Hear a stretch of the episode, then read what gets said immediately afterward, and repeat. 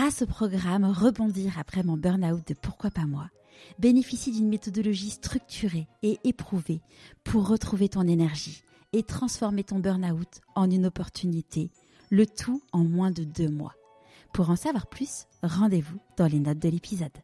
Mais euh, une fois que ça s'est terminé, tout était mort de rire et, c'était un peu un choc pour moi. Les gens sont venus me voir en me disant mais mais fais-en ton métier. J'ai dit euh, bah ouais non je sais pas.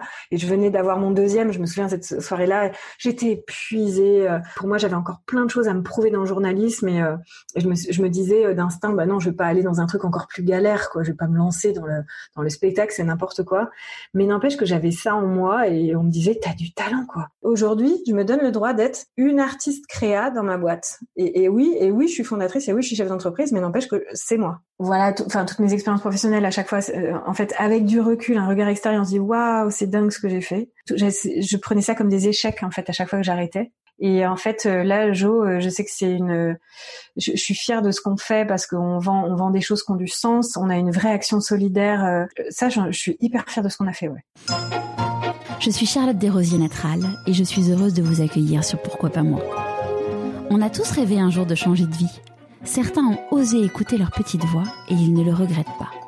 Écoutez ces témoignages sans coupe qui permettent de décrypter ce qui se passe concrètement entre le moment où on se dit dans sa tête pourquoi pas moi au moment où on rend tout cela possible.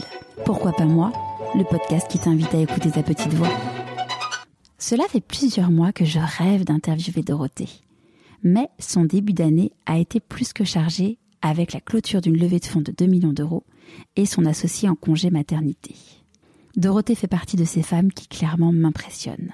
Avant de vous en dire plus, n'oubliez pas de vous abonner sur votre plateforme d'écoute préférée pour ne manquer aucun épisode du podcast, et aussi car ça m'aide à le faire connaître. Si vous avez envie de plus d'outils pour écouter votre petite voix, inscrivez-vous à la newsletter hebdo en vous rendant sur le site pourquoipasmoi.co. Allez, revenons-en à Dorothée. Dorothée a fait Sciences Po Lyon, est partie pendant près de deux ans en mission humanitaire à Madagascar, voyage qui a changé sa vie. Quand elle revient en France, elle devient chroniqueuse sur France 5. Pour différentes raisons qu'elle nous raconte dans l'épisode, elle quitte le journalisme et monte son One Woman Show qui va faire un carton. Suite à ses 18 mois sur scène, Dorothée devient entrepreneuse et cofonde la très belle marque de tampons en coton bio Joe, qui cartonne. Bref, attendez-vous à un épisode plein de rebondissements, avec beaucoup d'humour, où nous avons beaucoup ri et même un petit peu pleuré. Bienvenue dans l'univers de Dorothée Barthes. Bonjour Dorothée. Bonjour Charlotte. Est-ce que tu pourrais nous parler de l'objet que tu as choisi pour te présenter, s'il te plaît? Alors c'est ma planche de surf. Alors une planche euh, pas du tout euh, professionnelle, hein, juste une planche euh, achetée chez Decathlon, mais que j'adore et surtout en fait elle symbolise tous les moments de dingue que je vis en allant sur la côte et en, surfant à mon petit niveau, mais mais c'est des moments où j'évacue tout et je suis dans l'eau, ce qui est quand même l'endroit où je me sens le mieux au monde. Et, et depuis combien de temps tu surfes? Euh, j'ai commencé à 40 ans. En fait, j'ai eu euh, cette planche pour mes 40 ans et en fait, comme euh, c'est ouais, c'est mon mari qui me l'a offerte. Et, et, et le jour de mes 40 ans, on est allé sur la côte, il y avait des vagues et, et hop, je me suis lancée et, et, ça a été le bonheur. En fait, je faisais avant, je faisais du skate et de la planche à voile, donc je savais comment monter dessus. Avec quelques heureusement, voilà, heureusement que les vagues étaient pas trop grosses, mais mais j'ai vu la lumière. Ouais. Et hum, tu disais dans le podcast de Génération XX que ton rêve, ça serait de surfer, euh, d'avoir un mari qui euh, qui s'occupe de toi et, et de passer tes journées à surfer. Voilà, donc c'est ça, c'était le rêve de mes de mes 13 ans, c'était d'avoir un mari euh, euh, designer de planches de surf. On habiterait à Hawaï sur la plage. J'avais vu ça dans dans un magazine, euh, une famille comme ça dans le magazine Wind de mon grand frère. Et et, et, donc ouais, il, il shaperait des, des planches et moi bah, j'en ferais et puis je voilà, je, je lèverais mes enfants sur une plage. Ça s'est pas du tout passé comme ça, mais ça va, on s'en rapproche. Je suis pas loin de la côte. Oui, bah, aujourd'hui tu habites à Nantes, sachant que euh, où est-ce que tu es né et où est-ce que tu as grandi? Euh, alors, je suis née en Normandie, à Saint-Lô, une petite ville euh, pas belle du tout, parce que complètement détruite pendant la Seconde Guerre mondiale, mais mais une petite ville posée au, au milieu d'un département, la Manche, qui est juste magnifique, et à 25 km de la mer. Euh, donc donc vraiment enfance très calme, très axée autour du, du sport. Il y avait rien d'autre à faire en fait que du sport à Saint-Lô. donc je, je nageais beaucoup. J'ai beaucoup beaucoup nagé de mes 6 ans jusqu'à mes 18 ans. J'ai nagé tous les jours en fait. Et ça m'a voilà. Tu nageais quoi dans la mer? Non non en natation. Je faisais de la natation. Donc de la natation en compétition. Et, euh, et donc je suis née euh, là-bas et j'y ai passé de, bah, j'en suis partie qu'à 15 ans. Ok.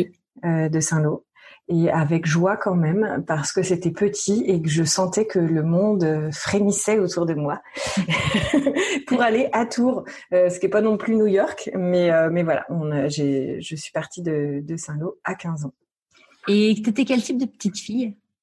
Euh, complètement euh, ce qu'on appelle, je déteste ce mot, mais garçon manqué, mais j'aime pas ça du tout comme euh, mot. Je, non, aujourd'hui ça, ça peut pas se dire garçon manqué, mais disons que j'étais, je ressemblais beaucoup à un garçon et j'aimais que les jeux de garçons parce que j'étais hyper hyper sportive et j'avais que des potes garçons jusqu'à jusqu'au CM2. Euh, donc euh, je nageais beaucoup, euh, mais là j'avais plein de potes filles dans mon équipe de natation. Mais je jouais beaucoup au foot, je faisais du bicross, du skate. Enfin j'étais voilà très très sportive et, et j'avais aussi un petit un petit paradis qui était l'île de Noirmoutier où on avait la chance d'aller passer toutes nos vacances euh, sur une petite plage et c'était euh, c'est là où je pense enfin la mer a beaucoup beaucoup beaucoup d'importance plus que celle des côtes de la Manche c'était l'île de Noirmoutier où euh, tous les étés je retrouvais mes amis la plage et le paradis enfin, la chanson La Madrague mm. de Brigitte Bardot bah, c'était ça et à cette époque-là, parce que du coup, on sait ce que tu voulais faire quand tu avais 13 ans, vivre sur une plage et surfer. Qu'est-ce que tu as... La glande, la glande était déjà assez présente. Ouais. Et quand tu avais 6 ans, euh, c'était quoi tes rêves euh, d'enfant? Euh, Je me souviens. Alors, euh, toute petite, je pense que je, j'avais des, des velléités d'être comédienne. C'est devenu très très petite. Ouais. et après, et dans ces eaux-là aussi réalisatrice. Et donc à 10 ans, mes parents m'ont abonné au magazine Studio, qui est plutôt un magazine pour les adultes, mais j'étais dingue de cinéma. Et ça aussi, c'était un des trucs qu'il y avait à Saint-Lô, c'était un cinéma. Et donc j'y allais tous les lundis soirs, euh, on allait voir un film euh, parce que c'était, il y avait personne et c'était la séance moins chère. Et donc je me souviens qu'à partir du collège, tous les lundis soirs avec ma mère, on allait au ciné voir un, un nouveau film. J'étais dingue de cinéma et ouais, 6 ans, je pense que euh, je rêvais d'être d'être d'être actrice, d'incarner des, des personnages. Ouais. Et tes parents, eux, qu'est-ce qu'ils faisaient comme métier? Ma mère euh, était femme au foyer beaucoup et après elle a été documentaliste dans, dans un lycée de la ville. Et mon père, lui, il était commercial pour une coopérative, une grosse coopérative laitière euh, du coin, puisque la Normandie, euh, ouais. un département producteur de lait. Et voilà. Et, et, au moment du coup où s'est posé la question de quelles études tu allais faire, mmh. comment ça s'est passé? Euh, quelles études j'allais faire Ouais, et ben je me, pose encore la question parce que c'est un truc je me dis mais comment je me suis retrouvée là au final? Parce que c'est peut-être pas ce que j'avais dans le cœur. Enfin c'est bizarre parce que ce que j'avais dans le cœur c'est quand même beaucoup de la création. Et en fait j'étais bonne à l'école. Euh, je savais pas ce que je voulais faire. Je sais pas pourquoi le côté euh, création, euh, truc artistique, euh, c'est pas imposé. Si, il y a un moment en seconde, donc j'ai déménagé euh, à Tours et je sais qu'il y avait une seconde, euh, c'était à l'époque L3 et c'était audiovisuel, audiovisuel, réalisation audiovisuelle. Je me suis dit mais oh, c'est ce que je veux faire depuis toujours. Je m'amusais avec le caméscope de mon père, j'arrêtais pas de faire des petits films, des trucs. Et, et en fait, donc ma mère est allée m'inscrire et là on lui a dit ah bah c'est dommage qu'elle fasse L3, elle a un bon niveau. C'était un peu le, le truc. Et, et, il vaut mieux qu'elle fasse euh, une filière euh, normale, euh, L1, je sais pas quoi, avec des maths. moi qui déteste les maths, mais bon, j'avais un bon niveau. Bref. Et donc, bah là, ouais, c'est en fait le côté artistique, c'était un peu le truc un peu sous une sous-catégorie finalement. Et, et, donc, je savais pas quoi faire. J'adorais l'histoire en terminale. Euh, on me disait de faire une prépa littéraire, mais j'étais, j'aime pas bosser. Enfin, j'avais un bon niveau, mais je suis un peu pas paresseuse, mais je suis pas une bosseuse, quoi. Et, euh, et donc j'ai pas voulu. Donc j'ai fait une fac d'histoire où je me suis emmerdée euh, prodigieusement. Et j'ai croisé euh, là-bas une fille qui m'a dit euh, euh, moi je passe on se fait chier moi je passe les concours pour faire l'IEP donc Sciences Po Grenoble je suis sûre que tu peux le faire et donc j'ai choisi Lyon. Enfin j'ai passé que ce concours-là parce que voilà toujours ce petit côté glandeuse qui me disait non ne passe pas tous les concours passe-en et puis on verra bien. Et donc j'ai eu Sciences Po à Lyon donc des études de sciences politiques très intéressantes mais ouais c'était hyper intéressant intellectuellement mais c'est pas ce que j'avais dans le cœur, je pense. Ouais. Et à ce moment-là, quand tu fais euh, ces choix-là, euh, ton entourage, comment il t'accompagne euh, dans cette Je pense qu'il y avait beaucoup l'influence de, de ma mère, qui m'influençait pas mal à l'époque, comme je savais pas trop quoi faire. elle m'a dit ah mais j'ai vu la fille de machine, elle fait Sciences Po, c'est super, je suis sûre que tu pourrais le faire, etc. Donc bon, ça reste dans ta tête, tu veux un peu plaire aux parents et tu vas quoi. Ouais, ouais c'est plus en mode prestige de euh, prestige de ses études plus que euh, le contenu en tant que tel. Ouais, c'est ça, faire un truc, euh, faire un truc bien. Sciences Po, ça sonnait bien. moi, je venais d'un milieu assez bourgeois, mais pour autant, comme j'avais grandi à Saint-Lô, j'avais pas autour de moi. En fait, je remarque vraiment aujourd'hui, tu, tu vois, les gens qui ont grandi à Paris dans un milieu assez élitiste où les frères et sœurs font des prépas et tout ça, bah, voilà, ils le font, les autres le font. Euh, moi, je, en fait, je m'aperçois aujourd'hui que j'avais les capacités de faire ce genre de choses. Tu vois, je me, mais, mais tu vois, Sciences Po Paris, pour moi, c'était ah ben non, je pourrais jamais. Et après, j'ai bossé avec des gens qui ont fait Sciences Po Paris, euh, qui étaient euh, hyper intelligents, mais tu vois, pour autant, c'est pas non plus tous des génies, quoi. Et moi non plus, hein. Mais euh, mais en fait, t'es quand même vachement influencé par le milieu où tu grandis. C'est là où après tu rencontres dans ton boulot où tu, tu recrutes des gens où tu te dis putain, mais toi, si t'avais été dans dans un milieu euh, bourgeois CSP++, bah t'aurais fait l'ENA quoi. Et ben non en fait euh, t'en as bah ils ont fait un BTS parce que c'était leur entourage leur proposait ça. Et moi déjà Sciences Po Lyon pour moi euh, waouh qui venait de Saint-Lô j'avais pas cet entourage là mes frères et sœurs faisaient d'autres trucs et et donc pour moi c'était déjà vachement bien quoi. Ouais. C'est vachement, c'est, c'est, c'est, enfin, enfin, moi, tu vois, pour le coup, j'ai, j'ai grandi dans, euh, à Neuilly-sur-Seine. Donc, euh, moi, justement, j'ai grandi dans ce côté-là euh, élitiste et tout. Ouais. Et en fait, moi, j'en ai retiré un truc en mode où j'étais bonne élève, mais j'étais pas très bonne. Et comme j'étais pas très bonne, bah, on m'a toujours fait penser que j'étais une merde sans, sans vouloir ah. être vulgaire. et du coup, en fait, c'est, euh, je pense que le, le juste équilibre. Enfin, je me pose vachement de questions par rapport à mes enfants en me disant, euh, là, tu vois, mon fils, il va rentrer au, au collège dans, dans, dans un an et demi. Et du coup, tu dis, OK, qu'est-ce que je veux pour eux? Est-ce que je veux un collège où euh, où ils vont être un peu coucounés? Est-ce que je veux un collège où ils vont vraiment être tirés par par en haut? Parce qu'après, bon, ça dépend pour chaque enfant en fait. Et tu te dis, ouais, quel est euh, quel est le bon Ouais, en fait, c'est chaque enfant. Si tu, tu fais, par exemple, il y a un enfant qui tire vers le, que tu tires vers le haut, dans dix ans, peut-être qu'il te dira merci, et l'autre, il te dira que t'as, t'as, flingué sa vie, quoi. Donc, euh, Ouais. Ouais, c'est ça. C'est euh... ouais. Donc du coup, tu fais Sciences Po et euh, et après. Euh, à Lyon, très important parce que le après quand je suis allée bosser à Paris, on m'a dit ah oui un IEP de province. Ah pardon, excuse-moi. parce que Sciences Po normalement c'est Paris. Ah oui. Excusez-moi. Bon, on va peut-être euh, on va peut-être raccrocher du coup. Hein. Ouais, pardon, excuse-moi. Ouais. Et du coup, après donc Sciences Po Lyon, euh, qu'est-ce que tu, euh, quand il, il, a fallu chercher un premier boulot euh... Eh ben, en fait, euh, j'avais très envie de découvrir le monde. Vraiment, c'était un truc qui Ouais, ouais. Euh, en fait, on n'avait pas beaucoup voyagé avec mes parents parce qu'on allait beaucoup dans Routier, ce qui était déjà une chance immense d'avoir une maison là-bas. Euh, mais on avait fait un voyage au Sénégal pour leurs 25 ans de mariage et l'Afrique me m'attirait vachement. C'était juste une semaine, tu vois, euh, en mm. touriste, mais j'avais été assez frappée. Euh, et du coup, je me suis dit, euh, Sciences Po, bah hop, diplomatie, ça va me permettre de voyager, découvrir des choses et tout ça. Et du coup, pendant, ce qui est chouette avec un IEP, c'est que tu as une, une chouette carte de visite pour faire des stages. Et donc j'ai fait un stage euh, à l'ambassade de France au Cameroun, euh, où euh, j'ai découvert que ce qui m'attirait c'était plus, enfin c'était pas avec la diplomatie que j'allais découvrir le monde en fait, euh, parce que dans, dans l'ambassade c'est un milieu très expat, un peu fermé sur lui-même, etc.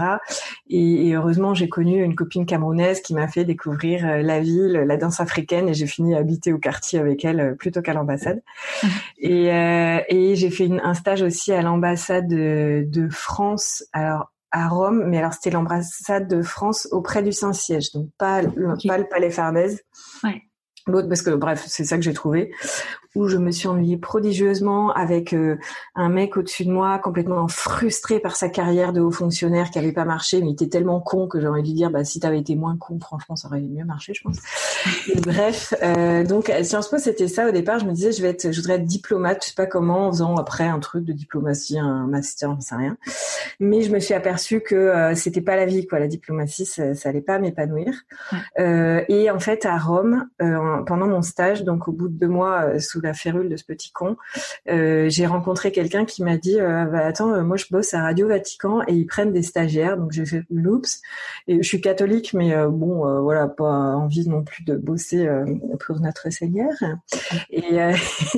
Et, en fait, Radio Vatican, c'était la rédaction française, c'était des infos internationales, c'est un peu le RFI Enfin, c'était ouais les mêmes infos que, que RFI. En gros, c'était des infos internationales, donc euh, très chouette, et avec euh, des infos euh, sur le pape quand il faisait des classements, mais pas plus. Et donc, je me suis pointée.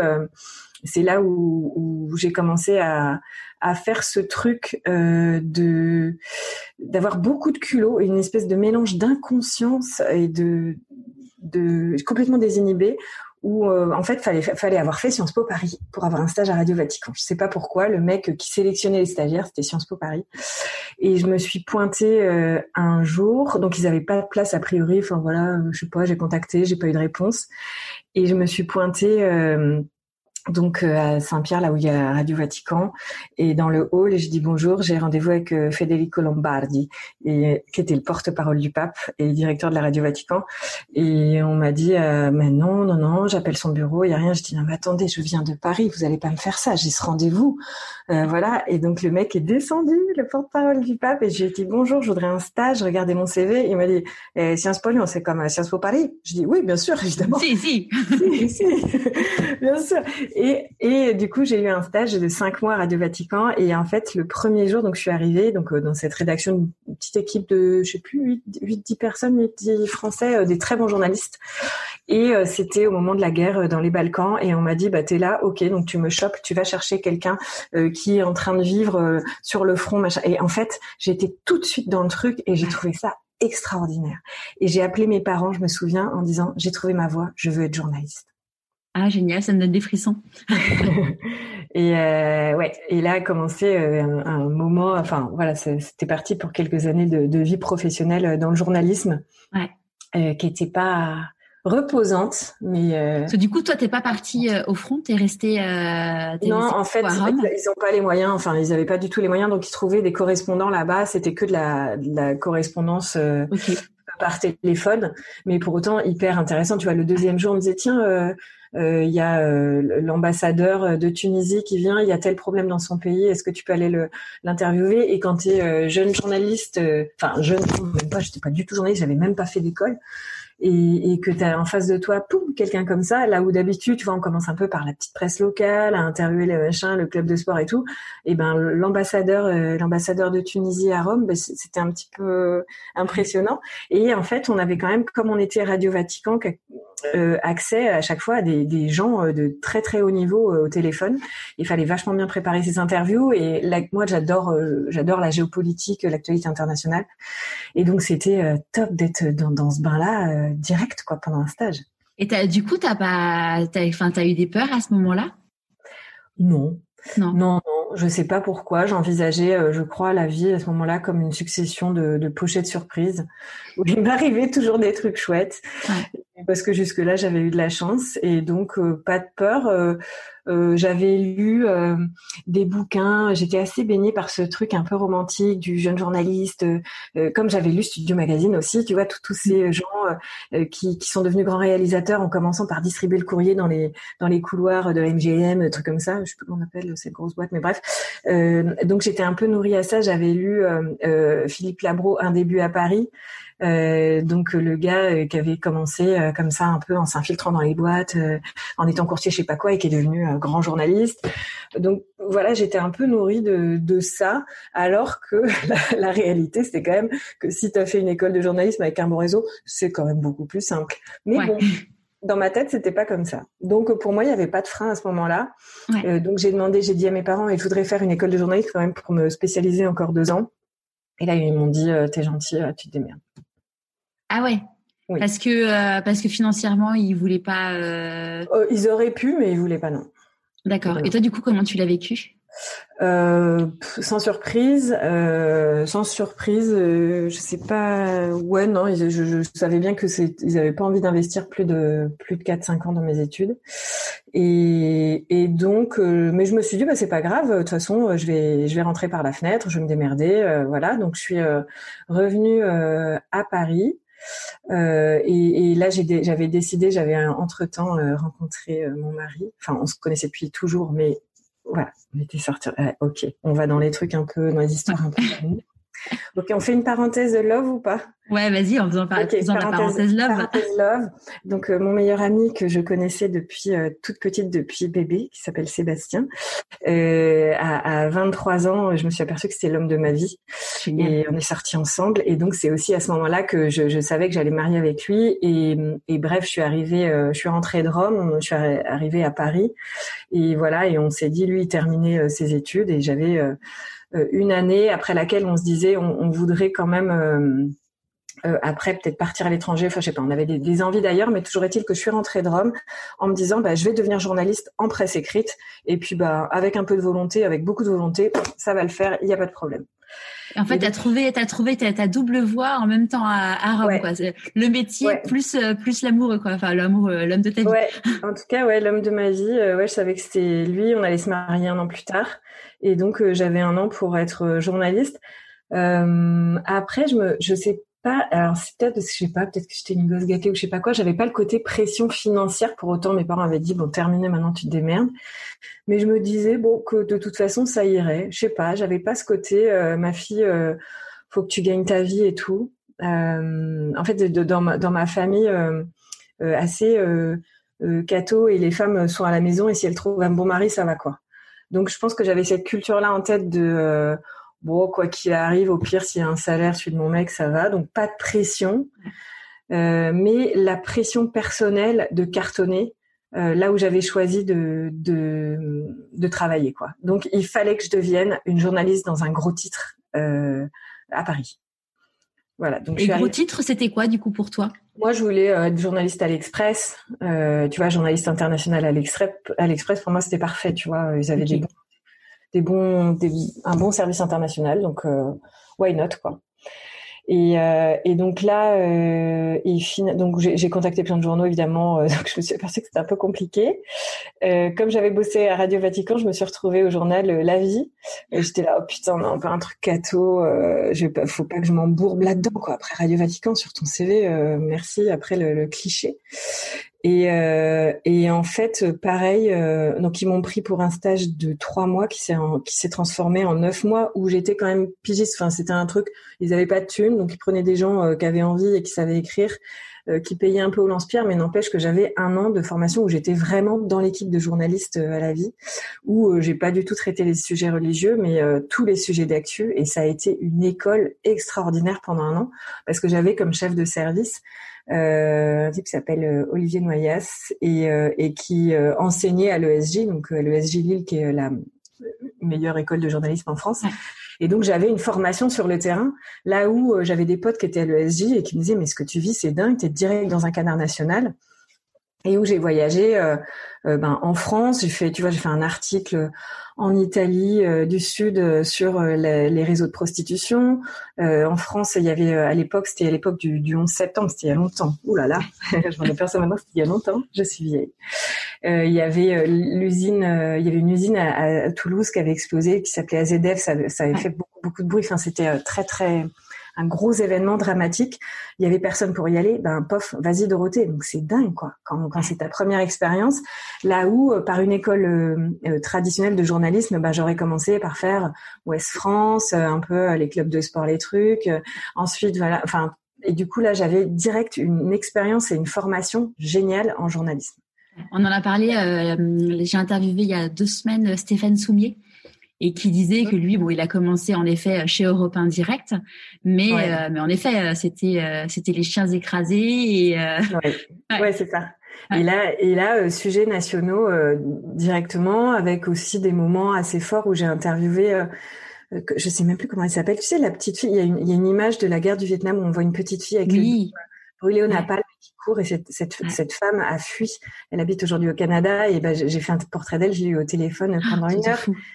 Donc il y a des choses comme ça. Et c'était ma première année de journalisme quoi. Donc euh, ça a été euh, génial, euh, une année vraiment euh, forte. Et et pour autant on se disait avec Sébastien mon mari, donc lui il avait fait une école de commerce et on se disait donc on avait tous nos potes à Paris, c'était chouette, ça suivait son cours, mais on s'est dit tous les deux bah, la vie qu'on a là en fait c'est celle qu'on va avoir sûrement dans les dix prochaines années avec les mêmes potes et j'avais cette envie moi de ça me brûlait de découvrir le monde. Et donc euh, je, je lui disais mais euh, je voudrais euh, partir je sais pas si pour faire une mission humanitaire ou autre mais partir quoi. Et, et faire cette parenthèse en dehors du système pendant un an. Euh, voilà j'en ai envie donc je l'ai convaincu et, euh, et on a cherché en fait euh, donc on s'est dit bah ça peut être pas mal de donner du temps aux autres et du coup on a cherché des, associations avec lesquelles euh, euh partir et euh, et on a vu enfin en se renseignant on a vu que volontaire de solidarité internationale c'était un, un, statut qui permettait de, de, partir partout dans le monde avec que c'était c'était sérieux et, et que tu avais quand même des garanties au retour euh, d'avoir le chômage, etc. Enfin bon, c'est un vrai statut. Et donc, euh, on, on s'est, euh, on a candidaté pour être volontaire de solidarité internationale. Euh, donc ça a été Madagascar et finalement pas pendant un an, mais pendant deux ans. Waouh Et du coup, c'était quoi votre mission là-bas? Notre mission là-bas, c'était euh, alors déjà euh, partir deux ans, ça a été une vraie décision parce que un an c'est une petite parenthèse, bon voilà, deux ans c'est autre chose quoi. Et on nous disait non, c'est plutôt deux ans euh, les missions parce qu'en un an on n'a pas le temps de faire grand chose. En, gros, la première année on apprend comment ça se passe dans le pays et la deuxième année on est vraiment efficace. Donc on s'est laissé convaincre et notre mission là-bas donc c'était Madagascar dans une dans une ville de brousse, c'est-à-dire qu'il y avait l'électricité, euh, il y avait quelques routes euh, un peu bien, mais mais c'était vraiment la brousse au sens où euh, Enfin, nous, on n'avait pas le téléphone, on n'avait pas Internet.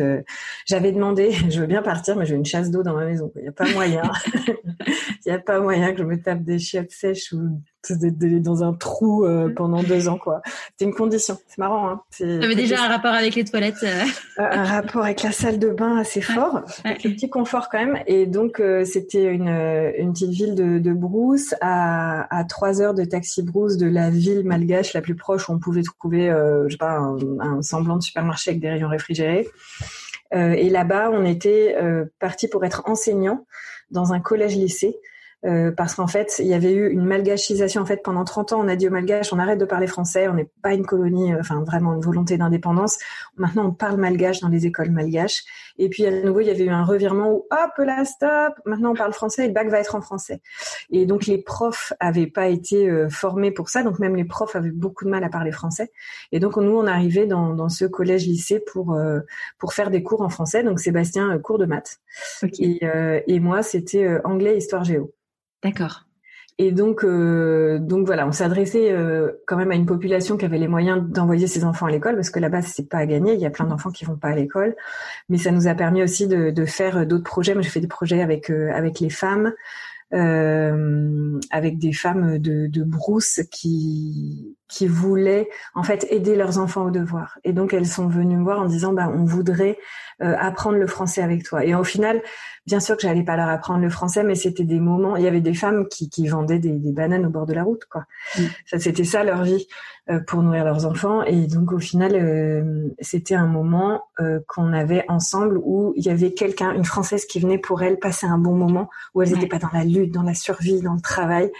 Et donc c'était des c'était un moment, on avait appelé ça ce petit cours le jardin des dames, parce qu'il y avait le jardin d'enfants, le jardin des dames, et c'était des échanges euh, assez dingues, et ça nous a quand même permis de vivre euh, pendant deux ans au milieu des gens, donc on avait une une maison en bois avec un toit en tôle, euh, avec euh, une douche et des chiottes. Hein, mais euh, mais on était, enfin, on ouvrait notre fenêtre et la cour, on avait la cour des voisins. Les voisins, ils, enfin, c'était, on était dans le quartier avec les gens. Donc le matin, c'était les, à 5 heures les bruits de, des, des femmes qui préparent le petit réchaud, le riz du matin sur le charbon et tout. On était vraiment dans la vie de, de la brousse, quoi.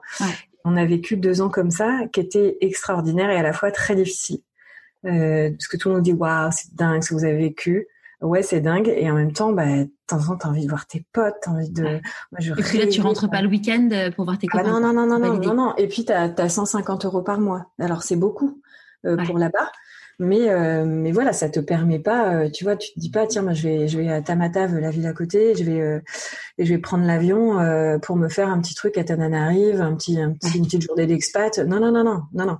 T'as 150 balles. Donc on s'est fait donc ouais, t'es vraiment avec les gens et et donc il y a eu des moments dingues. Enfin c'est difficile à expliquer. Il y a un côté ancien combattant où on arrive à se comprendre avec les gens qui ont fait la même chose. Tu sais, c'est un peu con, mais euh, et au retour, on disait waouh, c'est dingue, ça devait être dingue. Et tu pouvais te baigner souvent oh, Oui, oui. Et, en fait, c'est bizarre parce que ouais, c'était incroyable humainement et à la fois euh, très dur. Et, et je pense qu'on a, mais ça nous a, je pense que ça nous a euh, ça a un peu forgé toute notre vie cette expérience à Madagascar. Et puis de vivre ça en couple, un peu en plus, bon, même si vous vous connaissiez depuis toujours, euh, ça a dû être un, un bon test. Hein. On n'était pas, on se connaissait depuis toujours, mais pas en amoureux, quoi. Et donc, euh, ouais, là, c'était euh, vie de couple. Et, et je pense que ça nous a forgé pour toujours parce que aujourd'hui, je pense que ça restera toujours en nous ce côté, euh, ben, Seb, euh, donc il avait fait une école de commerce et quand il a dit je vais partir deux ans à Madagascar, euh, tout le monde lui avait dit mais t'es malade, sur ton CV c'est n'importe quoi, tu te tires une balle dans le pied, etc. Enfin il y avait, les gens sont assez formatés dans ces écoles-là pour aller direct dans les grosses boîtes, faire de la finance, je sais pas quoi, enfin bref. Et donc lui il a dit non non moi je pars deux ans dans la bourse avec ma femme, ce qui était un peu surprenant.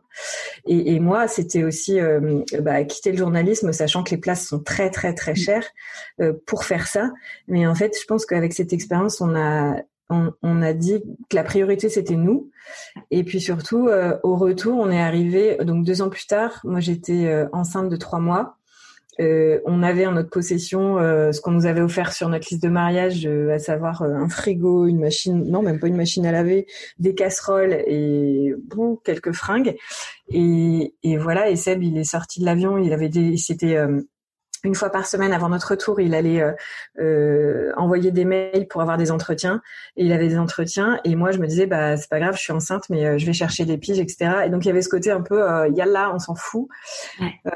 Il n'y a, pas de plan, on attend un bébé, on n'a pas de taf, mais bah c'est pas grave quoi. Et donc ce, ce truc-là, je pense, ça, ça reste après même quand tu as des enfants, quand tu t'installes et tout tu te dis que bah, tout peut t'arriver, tu peux tout faire, et puis surtout si tu perds tout, si tu perds tout, c'est pas grave.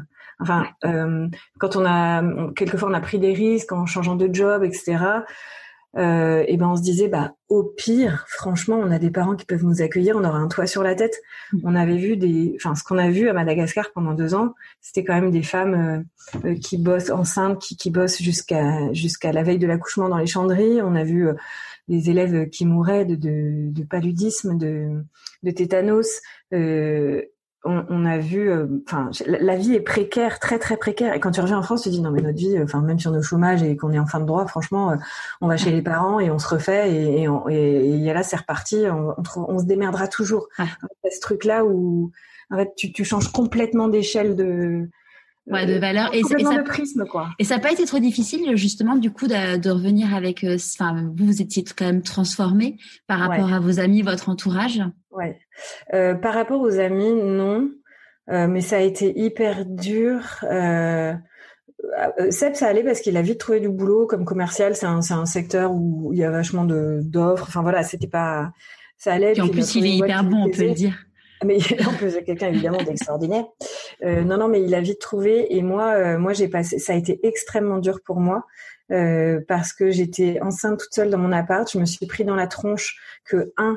Pour moi, en fait, euh, en revenant, je me disais, bah, de toute façon, euh, quelqu'un qui a passé deux ans dans la brousse dans un pays. En plus, j'avais fait quelques quelques petits articles, pas grand chose, mais j'avais fait des des choses pour moi. je suis rédacteur en chef. Je vois arriver une fille qui me dit, moi, j'ai passé deux ans dans la brousse, donc quand je vais dans un pays pauvre, je voilà, je, je, sais tout de suite ce qui se passe. Je me dis, bah cool. Et puis elle a déjà fait un an de journalisme avant. Euh, super. Enfin, pour moi, c'était une caution. Enfin, la fille qui a, pas froid aux yeux et qui, qui, a, qui, a, un peu de plomb, tu vois, dans la tête, quoi. Et euh, de, dans la cervelle, on dit. Je ne sais pas quelle expression, mais bref, qui a vécu des choses qui font qu'elle a pris un peu de maturité sur certains sujets. Pas du tout. Je suis revenue voir mon rédacteur en chef de la vie qui m'a dit, alors je vais dire un truc, l'Afrique, tout le monde s'en fout, et si tu avais fait deux ans chez TéléZ, à mon avis, ça aurait été mieux pour toi. Ah ouais, je me prends ça de la part de mon ancien red chef qui me connaissait et je me suis aperçue, euh, tu vois, petit à petit, je rencontrais des gens par par le réseau machin et je me suis aperçue petit à petit, alors un que j'étais enceinte, donc euh, franchement ça se fait pas dans ce métier d'être enceinte si tôt, hein, euh, non non non. Et deux, qu'effectivement Madagascar, tout le monde s'en fout et donc, j'ai fini par l'enlever de mon CV, cette expérience. Donc, je me ah, présentais juste en disant, euh, voilà, j'ai fait euh, deux ans de, j'ai fait, j'ai fait deux ans de journalisme à Rome et à Paris. Euh, me revoilà et, et j'en parlais même plus. C'est hallucinant. Alors que j'avais ça au fond de moi et, et donc ça, c'était assez perturbant. Et en plus, en fait, en réalité, j'étais chez moi à chercher du boulot. J'étais seule et, et ça a été hyper hyper dur, quoi. Le retour a été hyper dur. Je passais mes journées euh, seule à, à, me prendre des portes dans la tronche parce que dans le journalisme il n'y a pas de place.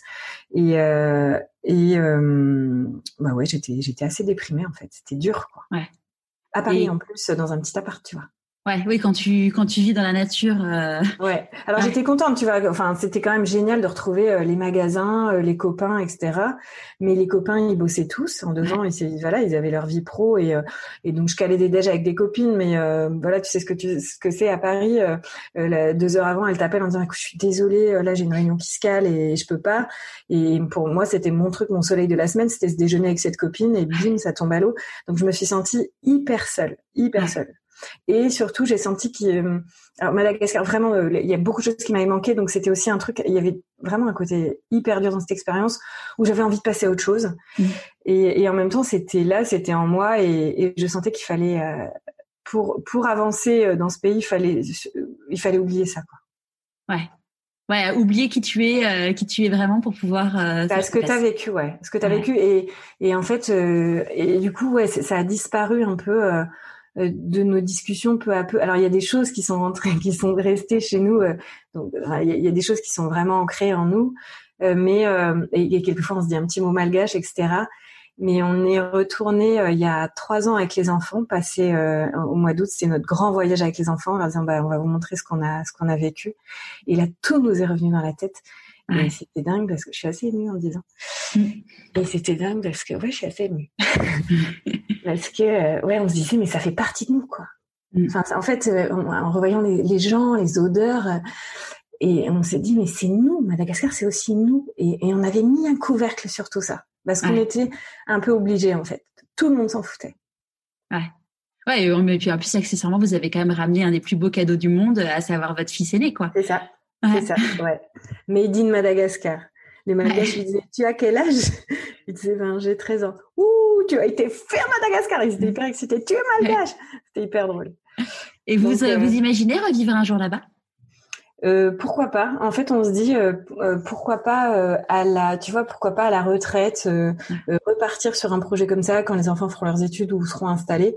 Euh, repartir. Du coup, je pense que ce sera moins dur parce que t'as pas. Euh, moi, j'avais quand même là-bas ce côté. Euh, je rongeais un peu mon frein quand même. me dire, tu vois, j'avais j'avais la niaque, j'avais envie d'être journaliste, tu vois, j'avais mm. quand même envie. Et mine de rien, bah en fait, quand t'es dans un village en brousse, oui, tu découvres le monde, mais au bout d'un moment, t'es dans ton village en brousse, donc le monde il est loin, quoi. Et t'es mm. en fait très très très isolé. Donc tu apprends énormément de choses sur la vie, mais mais tu découvres pas du tout le monde. Au final, voilà.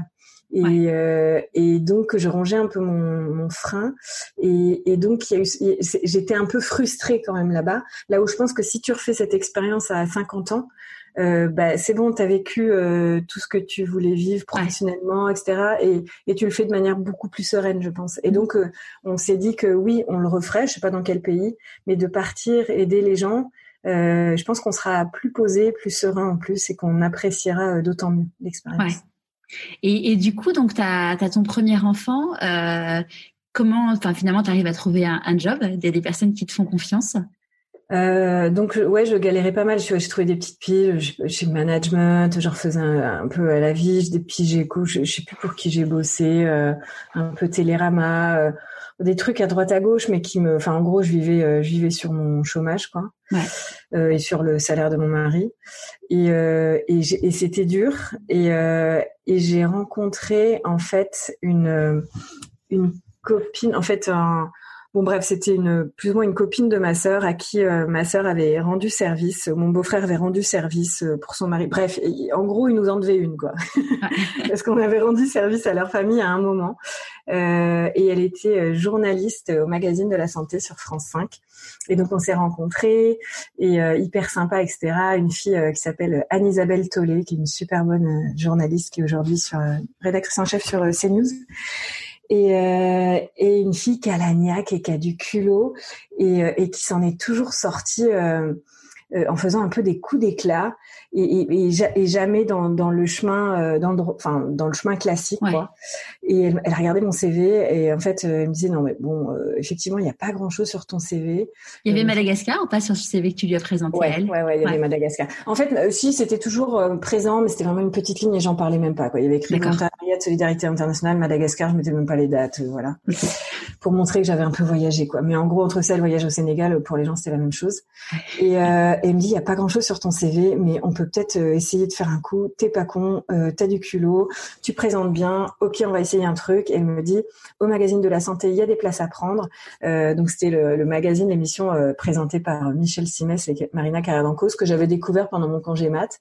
Et elle m'a dit, euh, en télé, il y a des bons salaires, enfin des salaires. Elle me disait en gros, ouais, je sais plus, c'était 2300 euros net. Donc quand t'es jeune, hyper cool. Euh, j'ai mais j'ai pas fait de télé. Elle m'a dit, on va se démerder, il y a des places à prendre et ils aiment former les gens. Et là, on a organisé un truc où, euh, en fait, elle m'a dit, bon, commence par envoyer euh, ton une lettre de motivation au, au rédacteur en chef, euh, qui était Benoît Thévenet, qui, qui et en fait, il ne connaît pas toute, en fait, ils savent pas toute cette histoire, donc c'est très drôle. Et je l'ai toujours caché. Et c'est elle qui m'a rédigé la lettre de motivation au rédacteur en chef parce qu'elle le connaissait, il savait qu'il était assez humain, etc. Et savait ce qu'il aimait entendre sur son émission. Donc euh, j'ai repris la lettre de motivation et je lui, ai, envoyé, sachant que dans l'émission il n'y avait pas que des journalistes de reporters télé parce que c'est un métier complètement différent de la presse écrite. Euh, il y avait aussi des gens qui sont là pour caler les invités, etc. Et donc j'ai dit bah voilà, je pourrais voilà, j'ai fait tel truc. J'ai parlé quand même de Madagascar parce qu'elle me disait euh, c'est c'est un mec qui est, qui est, assez humain, qui aimerait bien ça, assez humaniste et euh, et voilà, et j'ai une réponse, euh, j'ai pas de réponse. Et, et en fait, c'est elle qui me disait, euh, vas-y, euh, renvoie-la ta lettre, machin. Donc j'ai une première réponse.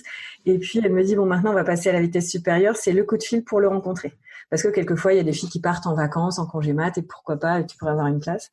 Et donc elle était, euh, il y a un jour, mais c'est flippant quand même, parce que moi c'était ma seule porte de sortie pour être journaliste et retrouver euh, un semblant de vie professionnelle, et j'avais la niaque et une frustration, mais qui me bouffait, tu peux pas savoir quoi. Parce que je sais pas pourquoi depuis le début, euh, j'ai un truc où faut que je réussisse quoi, faut que je réussisse et puis pas qu'à moitié. Et, euh, et, donc un jour, elle m'appelle et me dit, OK, là, je suis à la sortie de son bureau, il est tout seul, il est 18 heures, tu appelles tel numéro. Donc le mec décroche. Bonjour, je vous ai envoyé plein de machin et tout. Euh, euh, Est-ce qu'on pourrait se rencontrer? Le mec, bah non, désolé, on n'a pas de on n'a pas de place, mais euh, promis, euh, s'il y a un truc qui se libère, euh, je vous le dirai, etc. Et, et j'ai réessayé une autre fois où j'étais en fait en bas de l'immeuble je suis allée à Boulogne et j'ai appelé et euh, parce qu'elle m'a dit ouais c'est bon là. Et donc je lui ai dit bah, c'est encore moi. Je suis vraiment désolée de vous déranger mais je suis en bas c'est trop bête rencontrons-nous et jusqu'à, on avait calculé avec Anne-Isabelle jusqu'à la couleur du petit impair que je mettrais pour que le mec me trouve sympathique et tout. Et donc on parle et, et on avait préparé ce truc-là où elle me disait des termes en télé. En gros, elle, je lui ai dit mais j'ai, en fait, elle me dit le problème c'est que t'as rien en télé et que c'est un, métier à part entière. Donc t'as qu'à dire que t'as bossé pour Reuters, euh, l'agence de presse euh, américaine, à Madagascar. Elle m'a dit c'est invérifiable. C'est une banque d'images, on met pas son nom et tout, c'est invérifiable. Et donc j'ai rajouté cette ligne bidon sur mon CV journaliste pour Reuters à Madagascar. Je dis bah voilà, pendant les événements, effectivement, il y avait une espèce de coup d'état euh, pendant que j'y étais. Euh, bref, donc euh, j'ai fait ça, et le mec quand même un peu impressionné. Ah ouais, super et tout. Bon bah écoute, voilà, prochaine vacances, il y a une fille qui part pendant 15 jours, tu peux la remplacer, tu caleras les invités. Et donc, et donc j'ai fait ça pendant 15 jours et puis je, je lui ai dit, donc ça s'est bien passé. Moi j'avais Anne-Isabelle quand même en face de moi sur le bureau. Il y avait une équipe de 15 personnes. On n'était pas censé se connaître quoi. Mmh. Donc c'était hyper bizarre. Et je, je, tremblais un peu quand même euh, tous les jours, enfin, mais vraiment l'imposture totale. Mais n'empêche que je me démerdais. Et puis euh, je lui ai dit ouais, j'aimerais bien commencer à faire du reportage, etc. Et il a dit bon, ok, on teste. Et on a fait un. Et, donc il m'a lancé sur un premier reportage.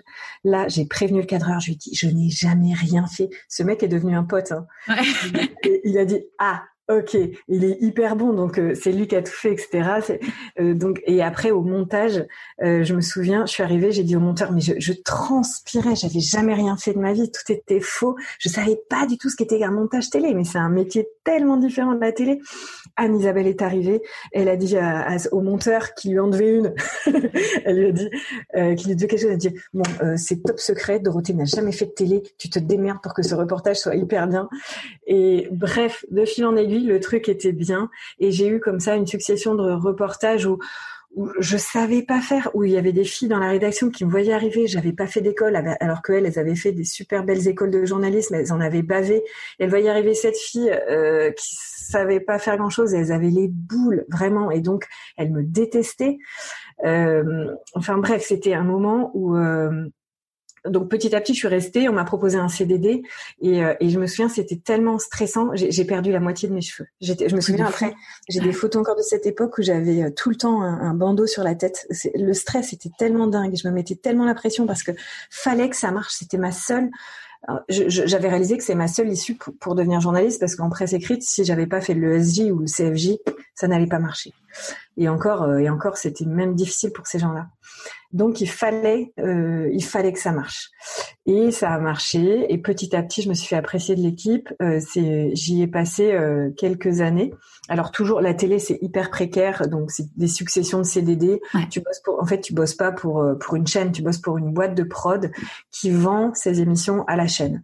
Donc à chaque fin de CDD, on se demande si oui ou non on va te reprendre.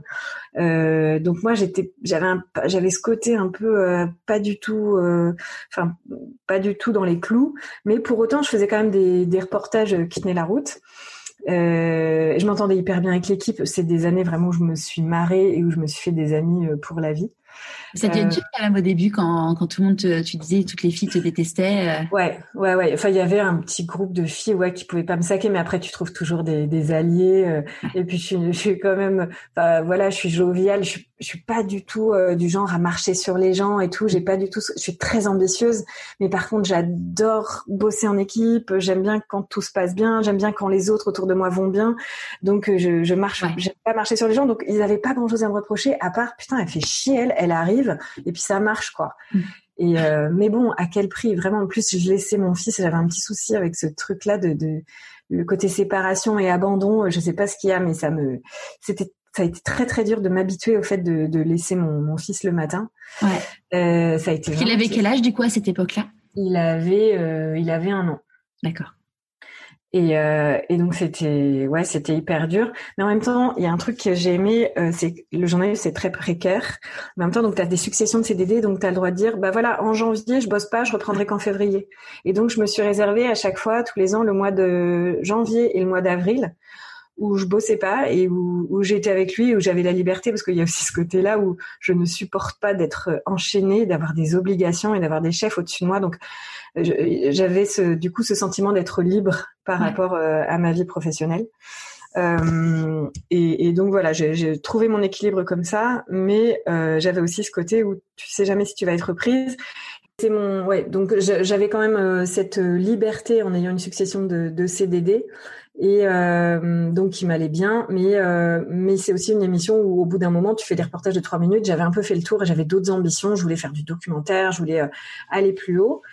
Euh, donc je, je, commençais à avoir déjà une petite frustration, mais je faisais de l'antenne aussi. Euh, j'avais passé des petits castings euh, en interne et je faisais des, des chroniques euh, aux côtés de Michel Simels, aux côtés de Michel Simels, qui était assez drôle.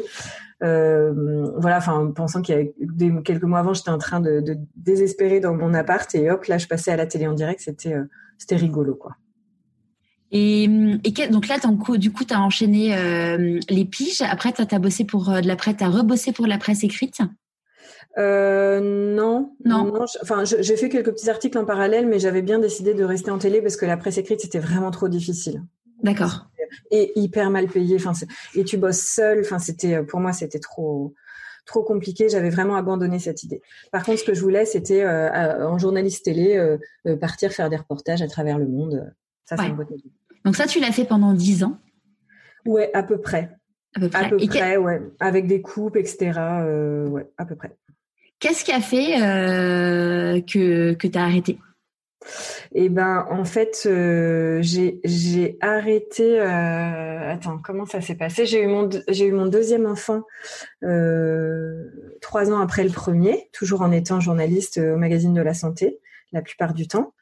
Et, et le troisième est arrivé deux ans après à un moment où euh, ben ouais j'avais un peu fait le tour euh, j'avais d'autres envies et puis en fait ça commençait la vie parisienne commençait à me à me débecter. Euh, j'avais toujours vécu, donc j'avais grandi dans la Manche, dans la nature, etc. Et pour moi, ça devenait un non-sens d'élever mes enfants là-dedans et un non-sens de ne pas les voir, de pas les voir se rouler dans l'herbe. Et, et, ça, mais vraiment, c'est devenu à la fin, ça, ça, me foutait tous les matins une boule dans l'estomac de me dire mais mais euh, alors déjà ma vie pro euh, commençait à moins m'épanouir. Euh, c'était hyper c'est quand même assez infantilisant ce côté ce, dans, le journalisme le côté de devoir toujours être choisi. Chaque fois que tu te pointes quelque part c'est hum, je sais pas on va te tester. Donc à 25 ans t'acceptes. À 35 t'en peux plus. Mmh euh, que il y a aussi beaucoup de violence dans ce métier. Donc si tu tombes sur des bonnes personnes, c'est chouette. Après, moi, j'étais en train de faire d'autres expériences euh, dans la même boîte, mais pour faire des petits documentaires, etc. Avec euh, une rédactrice en chef euh, qui me parlait comme à une merde et qui me faisait pleurer en salle de montage. Et voilà, personne mérite ça. Et donc, tu as affaire à des gens qui ne connaissent pas le management du tout, qui ont une pression au-dessus de la tête et qui ne savent pas la gérer. Et donc, toi, tu te prends ça en pleine face Euh, avec en plus euh, très peu de reconnaissance. Enfin, il y avait ce côté euh, vie pro qui devenait très compliqué pour moi. Il a envie d'aller voir ailleurs et, et, et, pas mal de violence et le côté vie perso où euh, ben moi élever ma famille c'est en sentant euh, l'odeur de l'herbe coupée c'est en, en cueillant en allant cueillir des, des fleurs en, je, voilà j'avais besoin de, de, nature et d'une vie normale et pas d'un appart où euh, on cherche une place pour se garer où, où tout n'est que lutte et, et, agressivité. Je ressentais vachement l'agressivité de la, la vie parisienne. Ouais. Et donc euh, quand mon troisième enfant est né j'ai refait des projets dans le journalisme et tout mais c'était toujours dans la douleur. Euh, ouais, c'était dans la douleur. Et, là, mon mari euh, s'est fait virer avec joie de là où il était.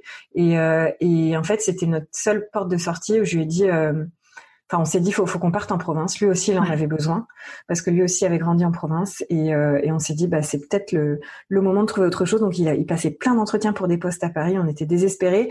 En plus, enfin voilà, on rêvait d'une maison et franchement avec nos revenus euh, qui étaient pourtant bons, tout ce qu'on pouvait espérer c'était louer un petit appart euh, jusqu'à la fin de nos jours. Euh, et, euh, chance, un jour il m'a appelé. J'étais, je me souviens, j'étais sur un tournage euh, pour un petit documentaire. C'était un petit documentaire sur les personnes de la rue et les personnes qui vivent dans la rue avec une association. Et donc un sujet assez fort, avec des rencontres assez fortes. Mais en fait, j'avais une semaine pour pour tourner ce sujet, ce qui est très très peu. Non, j'avais même cinq jours. Et donc, on s'était dit avec le cadreur, bah, la première journée, avec l'association, euh, on suit les gens, on a juste la caméra euh, à la main, mais surtout, on filme pas. Enfin, c'est trop violent, c'est très violent d'avoir une caméra. Euh, et surtout pour des gens qui sont dans une telle difficulté, qui sont qui sont qui sont à terre, avoir une caméra dans le nez, non. Donc il fallait d'abord qu'on leur qu'on se présente, qu'on dise qui on était, etc. Et donc le deuxième jour, j'ai un, coup de fil de la rédactrice en chef euh, cinglée là, qui me dit euh, alors euh, qu'est-ce que t'as, qu'est-ce que t'as? Je lui dis bah écoute, on a déjà une petite interview d'une femme à l'extérieur de, sa tante dans la rue. Elle me dit mais je veux que t'ailles filmer dans la tente, je veux voir son quotidien quand elle se réveille. Je lui dis mais mais on peut pas faire ça, c'est pas possible. Elle me dit mais t'es journaliste ou t'es pas journaliste? Et là en fait c'était ben ouais, je suis journaliste. Et si c'est ça le journalisme, eh ben j'en veux plus quoi. Je veux plus ça. Et une heure après, mon mari m'appelle en me disant j'ai trouvé du boulot à Nantes, oui ou non? Et je lui ai dit mais oui, oui, un grand oui quoi. On se casse. Et je me souviens, je me suis retournée vers le cadreur avec un immense sourire. Il m'a dit mais qu'est-ce que t'as? Et je lui ai dit euh, ben voilà, mon mari a trouvé du boulot à Nantes et il m'a dit euh, et je, le connaissais pas, je connaissais que depuis deux jours. Il m'a dit euh, l'océan, ça va te faire du bien. et c'était exactement ça. Quoi. Ah, génial. Ouais, tu dis c'était vraiment la journée. Euh... Ah ouais, c'était euh, c'était la journée. Mais ça faisait un moment. Hein, ça faisait, euh, je pense, trois ans qu'on en avait ras le bol de, de Paris. Mais là, c'était vraiment la journée où il fallait avoir une nouvelle comme ça. Ouais. Et, euh, et donc, bah, c'était l'occasion de, enfin l'occasion. Je sais pas comment dire ça, mais j'ai quitté le journalisme un peu. Ça m'a forcé à quitter le journalisme parce que c'était tellement une passion. Ça faisait tellement partie de moi. Et, et c'était en moi. Enfin voilà, quand, quand j'interviewais des gens qui me confiaient leur histoire, je me sentais tellement à ma place. J'ai fait des sujets hyper forts, que ce soit sur, je sais pas, dans un, dans un service de de, de réanimation de, de prématurés. Donc, tu as des histoires qui sont dingues, avec des mm. gens qui confient des trucs dingues euh, auprès des agriculteurs. C'était toujours des sujets assez assez durs, hein, assez glauques, mais n'empêche assez forts. Sur le suicide des agriculteurs, tu étais en immersion pendant une semaine avec des gens qui vivent une autre vie que toi.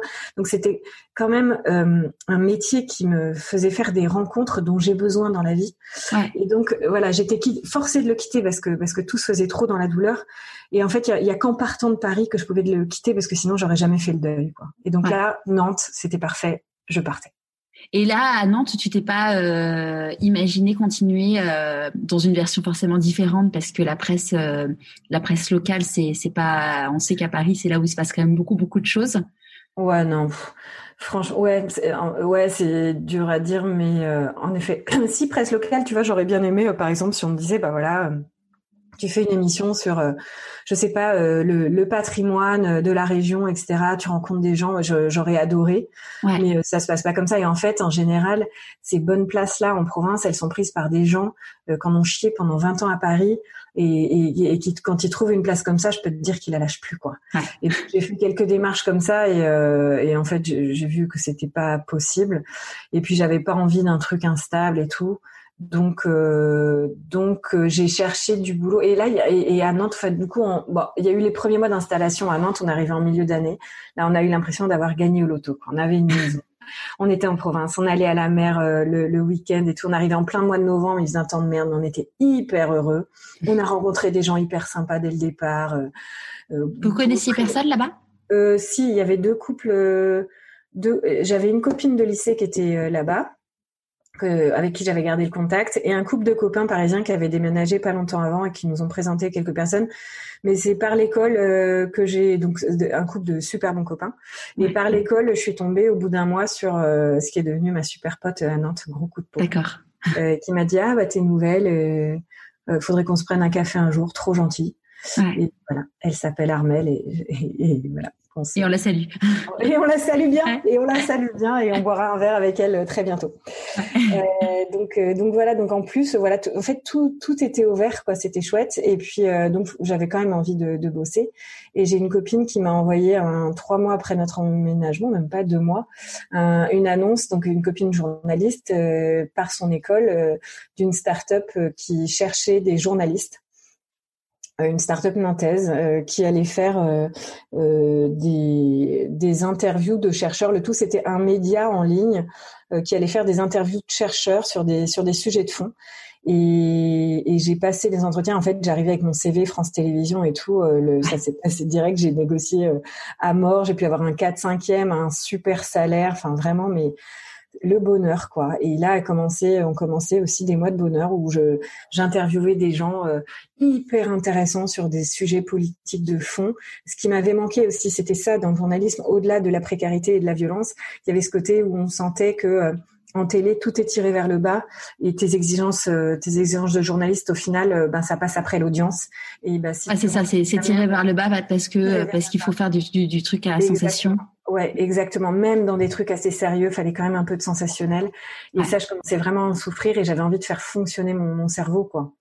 C'est ce que euh, disait, euh, c'est ce que disait Hortense Aran. Je ne sais pas si tu la connais. Euh, elle a été euh, reporter de guerre à la BBC et puis bon ensuite elle a été dégoûtée par le par le journalisme et aujourd'hui elle, elle, a, elle a créé Fleur d'ici qui qui est le qui est entre guillemets le interflora éco-responsable parce ah, que tu vois. Oui oui oui génial. Et, euh, et, clairement, elle disait que voilà, elle adorait, euh, enfin le, journalisme, ça, ça, coulait dans ses veines, mais qu'elle a été mm. ouais, dégoûtée en fait. Ouais, mm. ouais, ouais. Et bah c'était ça. J'étais dégoûtée. Et c'est horrible parce que c'est un métier passion avec des gens qui veulent faire et qui veulent rendre service et qui veulent rendre compte, mais euh, le, système fait que que tu peux pas faire ton métier en fait. Ouais. Et donc là, tout d'un coup, j'étais dans une petite start-up, mais euh, avec des ambitions et, euh, et, et, tout se passait euh, hyper bien. J'étais heureuse. C'était beaucoup moins euh, prestigieux que de passer à la télé sur France Télé. que de faire des reportages qui passent, qui sont vus par des millions de personnes. Mais intellectuellement, j'y m'y retrouvée et surtout, j'étais loin de cette violence que je, je, supportais de moins en moins dans le journalisme et, et de cette précarité qui est assez violente en fait. Euh, et donc euh, voilà, six mois de bonheur jusqu'à ce que euh, ça se passe très mal avec le fondateur de la startup, qui était en fait assez violent, mais de manière encore plus insidieuse que dans le journalisme. Ok. voilà. en gros, c'était voilà, il s'est agi au prud'homme de souffrance au travail, et ah pas qu'avec moi, avec d'autres membres de l'équipe. D'accord. Et ça a été, euh, ça a été, bah, et en fait, ça a été hyper dur parce que, donc je suis restée 18 mois dans cette boîte. J'en suis partie au bout de 18 mois, et donc avec euh, prud'homme à la clé, et avec ce truc de me dire, mais c'est pas possible, j'ai jamais de chance, quoi. surtout, enfin, je, je souffre toujours. C'est quoi mon problème? Et vraiment complètement dégoûtée avec ce truc de me dire non, je, je, je veux plus chercher de travail, c'est fini, je veux plus, je finis toujours en pleurant et en étant détruite. Ouais. Et, euh, et ouais, j'en étais là, j'en étais là euh, deux ans après mon arrivée à Nantes. Donc ça a été, euh, je, je savais plus quoi faire de, je savais plus quoi faire. Ouais. Et, et, en fait, à ce moment-là, euh, on avait trouvé une maison à acheter où il fallait tout tout refaire. Et donc, c'était bien parce que ça m'évitait de penser. Mm. Euh, J'allais tous les jours euh, sur le chantier, peindre, etc. Et, et, et voilà, j'étais un peu au point mort en fait. Et comment tu t'es reconstruite du coup? Et ben en fait, il y avait un truc qui il y avait un truc qui me démangeait quand même depuis toujours, c'était euh, de, c'était la scène. J'avais jamais fait de théâtre, mais ça m'avait démangé. Donc quand j'étais petite, je voulais euh, être actrice. Après, euh, j'ai bien compris que je sais pas pourquoi je suis pas allée vers ça, mais c'était, c'était donc un sous-métier. Et, les, et, pour moi, les comédiens, je sais pas pourquoi j'avais cette image-là. C'était, c'était forcément, c'était forcément la loose. c'était trop difficile et donc je suis pas allée vers ça. Euh, après, je me souviens en seconde, il y avait un cours de théâtre quand je suis arrivée à Tours. Je m'étais inscrite et il fallait, je me souviens, le premier cours, fallait arriver et se présenter sur scène. Et je suis arrivée, j'ai pas pu ouvrir la bouche tellement j'étais intimidée. Je suis partie, je suis jamais revenue. Euh, voilà. Et puis, en fait, il y a un truc, c'est que au magazine de la santé, euh, euh on faisait tous les tous les ans une petite fête qu'on appelait la fête de Michel, la fête de Michel Simès qu'il organisait parce qu'il adore euh, faire la teuf. Euh, et, et, du coup, euh, je m'étais dit, euh, ben pourquoi pas, on s'était dit avec des copains, tiens, on peut faire des petits, des petites parodies de l'émission. Et une année, on avait fait pour diffuser pendant la, fête de Michel, on avait fait des petits sketchs, etc. Où là, j'ai sorti des personnages. Enfin, j'étais devant la caméra et en fait, j'imitais les gens qu'on interviewait régulièrement voilà, et, et j'étais bien, quoi. Je le savais que j'avais ce mm. truc-là de savoir imiter les gens, etc. Mais euh, une fois que ça s'est terminé, tout était mort de rire. Et, et c'était un peu un choc pour moi. Les gens sont venus me voir en me disant, mais, mais fais-en ton métier. Mais en fait, t'es comédienne. Il y a le producteur qui est venu me voir qui m'a dit, mais, mais écris, écris des trucs et, on fait des choses ensemble. Michel est venu me voir et m'a dit, mais Dorothée, c'est, enfin, fais quelque chose, quoi. Et donc, c'était j'ai dit euh, bah ouais non je sais pas. Et je venais d'avoir mon deuxième. Je me souviens cette soirée là j'étais épuisée euh, entre le boulot et, et le deuxième qui faisait passer nuit et tout. Et pour moi j'avais encore plein de choses à me prouver dans le journalisme. Et, euh, je, me, je me disais euh, d'instinct bah non je vais pas aller dans un truc encore plus galère quoi. Je vais pas me lancer dans le dans le spectacle c'est n'importe quoi. Mais n'empêche que j'avais ça en moi et on me disait t'as du talent quoi. Et donc quelques années plus tard je me retrouve c'était donc c'était cinq ans plus tard à Nantes euh, j'avais ce truc là et puis de temps en temps j'écrivais des sketchs j'avais des trucs à sortir euh, sur ce que j'avais vécu dans le journalisme euh, à la fois des choses drôles et à la fois des choses injustes euh, toute, cette violence cette précarité euh, ce côté infantilisant et puis ce côté donc la difficulté dont tu, tu parlais tout à l'heure d'être dégoûté, quoi, de vouloir bien faire son boulot et de jamais pouvoir le faire. Et au final, tu, tu diffuses un truc dont tu as honte Mm. Euh, donc j'avais besoin de sortir des choses et donc j'ai commencé à écrire des sketchs, des situations, des trucs.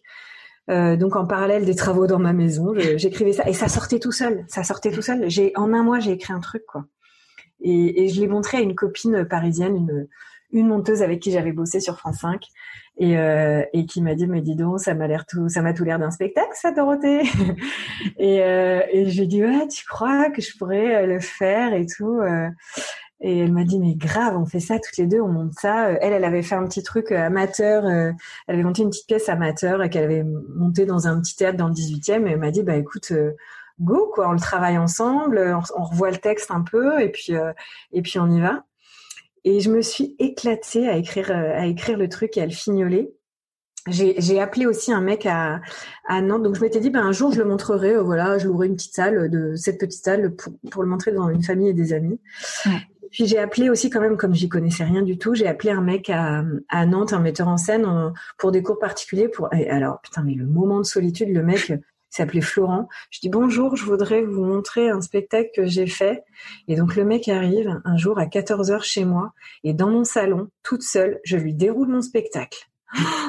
avec le mec qui avait l'air un peu en digestion, tu sais, un peu en train de dormir, et moi qui faisais la conne, des personnages et tout, mais intérieurement, mais je, oh, j'étais six pieds sous terre, quoi. Mais vraiment, euh, je me disais, mais qu'est-ce qu'il fout là et qu'est-ce que je fous là? Mais n'empêche qu'à la fin, donc et le truc durait une heure hein, quand même. Et mais n'empêche qu'à la fin, le mec m'a donné vraiment bon. Et, euh, et, et, il m'a donné des, des, conseils. Il m'a dit bah voilà, dans ton texte, ce qui manque c'est ça. Tel personnage, faut peut-être faire ci, faire ça. Il est revenu une ou deux fois euh, en me disant ah ouais c'est mieux et tout. Mais le mec était vraiment dubitatif. Quoi. un peu ce côté la pauvre meuf qui croit qu'elle va monter sur scène avec ça. Mais bref, euh, il m'a donné quelques filons. Et puis on a retravaillé avec ma copine Nathalie. Et puis bah voilà, j'ai réservé le truc un jour euh, un jour de pour deux, deux soirées euh, pour une soirée en juin euh, au théâtre à l'Alambic Théâtre je crois il s'appelle dans le 18e c'est tout petit théâtre où j'ai décidé de convoquer famille et amis avec ma copine Nathalie qui était là en renfort pour la mise en scène, pour les costumes, pour les trucs. et, et, je, et donc voilà, j'étais contente et en même temps toute intimidée. Ouais, t'avais, avais le, on imagine que tu avais le trac. Ah mais en fait la veille, je me suis dit mais t'es complètement con mais pourquoi tu fais ça? Enfin, c'est n'importe quoi. Et le truc, il y avait, je, crois qu'il y avait 65 euh, places ou 80 places, 80 places, tout était réservé. Et donc, euh, j'ai re-réservé une autre, euh, une autre soirée. Et, et donc, voilà, j'étais jamais montée sur scène et je m'apprêtais à, à, raconter ma life pendant une heure, une heure et quart à des gens. Et sans compter qu'il y avait aussi tu vois, des, des, journalistes, parce que j'avais mis ça sur Facebook, j'ai dit hello, voilà, j'avais fait une petite affiche avec une copine, sujet, ça s'appelait, euh, le titre du spectacle, c'était Albert Londres, les pigeons et moi. Donc Albert Londres, du nom de ce journaliste mythique euh, du, du, début du XXe siècle, euh, qui a dénoncé le bagne à Cayenne, qui a dénoncé plein de choses dans des dans des livres. et, vraiment le journalisme comme on voudrait tous le, le pratiquer. D'ailleurs, il y a un prix Albert Londres qui est le prix qui récompense les meilleurs journalistes français chaque année. Euh, et donc Albert Londres, c'était vraiment le truc que je vise. Les pigeons, euh, les pigeons, c'était euh, c'était pourquoi les pigeons? Ah oui, parce que les pigistes, j'avais dit on est des pigeons en fait, pigistes et pigeons, voilà, c'est la même chose. et moi, donc et moi, ma vie, comment je vis tout ça. Donc Albert Londres, les pigeons et moi, venez voir ce spectacle. J'avais mis sur Facebook. Ça a été en fait, j'avais j'avais mis sur Facebook, sur mon Facebook perso avec voilà, tous mes amis ont été un peu dans le monde du journalisme et j'avais dit, euh, bah voilà, pourquoi j'ai fait ça, c'est que j'en peux plus de ce métier, c'est que machin et tout. Donc tout est dans ce spectacle. J'avais fait tout un petit un petit truc en disant pourquoi j'ai fait ça et ça a été partagé un nombre de fois. en fait, parce que bah, tous les journalistes vivaient ça, cette frustration, et donc il y avait quelqu'un qui allait ouvrir sa gueule sur le sujet donc, et donc, voilà, la salle était pleine, quoi. D'attachés de presse, de journalistes, de copains. Euh, il y avait aussi euh, ma mère, le truc super, euh, le truc super angoissant. T'as ta mère dans la salle, et ton père. Bonjour, c'est moi. Et en fait, je ne suis pas celle que vous pensiez. et donc, donc voilà, la veille, j'étais là, mais qu'est-ce que t'as foutu? Et, et donc, j'ai fait mon spectacle voilà, le rideau s'est ouvert, euh, la lumière, j'avais tous ces gens devant moi, et en fait, je sais pas, j'ai été, c'est passé. Alors j'étais stressée parce que j'avais pas assez, en fait, j'avais pas assez répété, je savais pas qu'il fallait à ce point répéter, mais n'empêche que c'est, c'est passé, tout le monde était mort de rire. Il y avait un truc qui s'est passé, euh, et, à la fin, quand ça a applaudi, mais je crois que c'est un des plus beaux moments de ma vie. Ils se sont tous levés, et en fait, il y avait, il y avait plein de gens que j'aimais et il y avait un peu ce côté où, ben, en fait, euh, c'est moi, quoi, la journaliste. Euh, non, en fait, en fait, je suis un peu une artiste, quoi. C'est ça que j'ai au fond du cœur, j'avais ça, et paf, je voulais livrer. Et, et c'était dingue, quoi. J'avais fait une dizaine de personnages, tous plus cons les uns que les autres, et tout le monde était debout, et ça a été dingue, vraiment dingue. C'est génial. Et donc, du coup, tu avais, avais reloué pour euh, un deuxième jour? Ouais, un deuxième soir. Et en fait, du coup, il y avait euh, ben, des, des, des, des, copains qui étaient là. Euh, ouais, des gens d'un peu partout. C'est marrant. Il y a quand même des gens dont je me disais. Euh, enfin, j'étais surprise qu'ils soient là, quoi. Des gens qui sont un peu dans un autre monde. à Paris, des copains qu'on avait un peu perdu de vue parce qu'ils étaient un peu dans, dans des sphères qui n'étaient pas qui étaient pas les nôtres. Ouais. et en fait, ils sont venus quoi voir la petite chichi parce que c'était mon surnom, ça a toujours été mon surnom, euh, va faire son spectacle et c'était rigolo. Ils viennent au fin fond du 18e qui fréquentent d'autres endroits d'habitude pour voir ce spectacle et j'étais assez touchée. Ouais. Et, euh, et, donc deuxième soir, euh, en fait à la sortie, donc un, un copain qui me dit ah j'ai un copain producteur, j'ai eu parler de toi, je dis oh d'accord ok, c'était pas du tout l'idée et et, et en fait euh, il m'a rappelé, ouais, il m'a renvoyé un texto euh, le lendemain en disant oui, euh, ce soir j'ai mon pote producteur, est-ce que tu peux lui prendre une place? Je dis bah non, il n'y a pas de place, désolé. désolé, il n'y a pas de place euh, pour un producteur en plus, voilà. Et, et, du coup, je, fais mon spectacle le deuxième soir, ça s'est moins bien passé, j'étais épuisée. En fait, c'est tellement épuisant de faire ça quand tu connais. Enfin, et, la deuxième, on dit toujours, les artistes disent toujours la première, c'était toujours en état de grâce, et la deuxième, c'est la plus dure, tu te plantes. Mm. Et, et, oui, je me suis plantée de texte. Il y a eu un moment, heureusement que j'avais fait du montage dans ma vie parce que paf, il y a un chapitre que j'ai mis avant l'autre, j'ai raccroché les wagons, mais tout ça sur scène en direct devant des gens et devant mon ancien rédac chef que je voyais et qui, qui, faisait partie d'une grosse partie du spectacle où quand même je, je le tournais en dérision. Enfin, ouf, assez stressant quand même. Et je sors de là. En fait, je me suis assise au café. Je pouvais plus me lever. Je pouvais plus me lever en fait. C'était euh, ma, ma, pote m'a dit tu, tu, veux que j'aille te, chercher un verre? J'étais tellement épuisée que je pouvais plus me lever. C'était très bizarre. Et euh, mais bon, toujours ces, ces, ces, deux soirs à la sortie, il y avait euh, la famille, les potes, et on avait l'impression un peu d'être à notre mariage où euh, tu vois plein de gens que t'aimes qui sont venus pour toi voir ce que tu as fait. Et, et, donc le deuxième soir, il y avait un peu tout France 5 qui était là, et c'était compliqué parce qu'il y avait voilà, il y avait des gens qui étaient quand même très tournés en dérision à mon spectacle. Et euh, bon, voilà, donc deuxième spectacle, très bien, je l'ai fait, euh, c'est cool, euh, voilà. Je, je il personne qui s'est hein. offusqué de. Non, pas du tout, parce que c'était jamais méchant et c'était toujours tourné un peu drôle. Je me, je me suis, il y avait aucune méchanceté. C'était vraiment de la Je tournais tout en dérision et, et, je grossissais le trait des personnages qui en riaient aussi. ça devenait des caricatures euh, plus. Ouais, il y a que il y a que la connasse qui m'a la, la, la, connasse de la chef euh, qui m'avait vraiment fait pleurer. Elle, elle avait aussi tout un chapitre où euh, et elle est venue voir mon spectacle après, mais plus tard quand, et, et, bref, c'était un peu compliqué. Et, euh, et, donc non non les gens s'offusquaient pas et juste ils, me disaient bah, chapeau de l'avoir fait c'est dingue et tout parce qu'il y a aussi un truc c'est que par définition, en fait, tu vois, euh, euh, bah, euh, nous, en tant que journalistes, on faisait des, des articles sur la précarité dans certains métiers, certains métiers qui sont hyper précaires et tout. Sauf que notre métier à nous est hyper précaire, mais personne n'en parle. Personne, parce que Télérama, ils faisaient plein de sujets sur la précarité, mais eux, ils, ils employaient des, des, pigistes qui payent au lance-pierre et qui traitent comme de la merde, mais ils peuvent pas en parler de ça. Bah non, parce qu'ils font. En fait, ça n'apparaissait nulle part. Donc la seule manière d'en parler, c'était d'aller sur scène, quoi. Mm. Et donc tout le monde disait, bah ça fait du bien quand même. Et, euh, et, bref. Et le lendemain, euh, euh, je, dormais chez une copine parce que donc, toute ma famille était à Nantes. Et puis j'ai un, un, un, message euh, bonjour, je m'appelle Romane, je suis producteur. voilà, c'est vraiment. J'étais dans la salle hier soir. C'est hyper chouette ce que vous avez fait. J'aimerais qu'on en parle. Rappelez-moi. Et puis je devais accompagner ma copine chez le médecin pour un truc, pour une radio, je sais plus. Bref, je le rappelle que le lendemain, quoi, ou je lui envoie un texto. bonjour, merci pour votre message. Je vous rappelle demain. Mais limite, j'avais oublié de le rappeler quoi. Et, euh, et le lendemain, et le mec, du coup, je le rappelle le lendemain et il me dit, bah voilà, je voulais savoir euh, si euh, tu voulais en faire ton métier. Et je dis, bon alors là, aucune idée. Et le mec me dit, ah bah ça, on m'a jamais dit ça.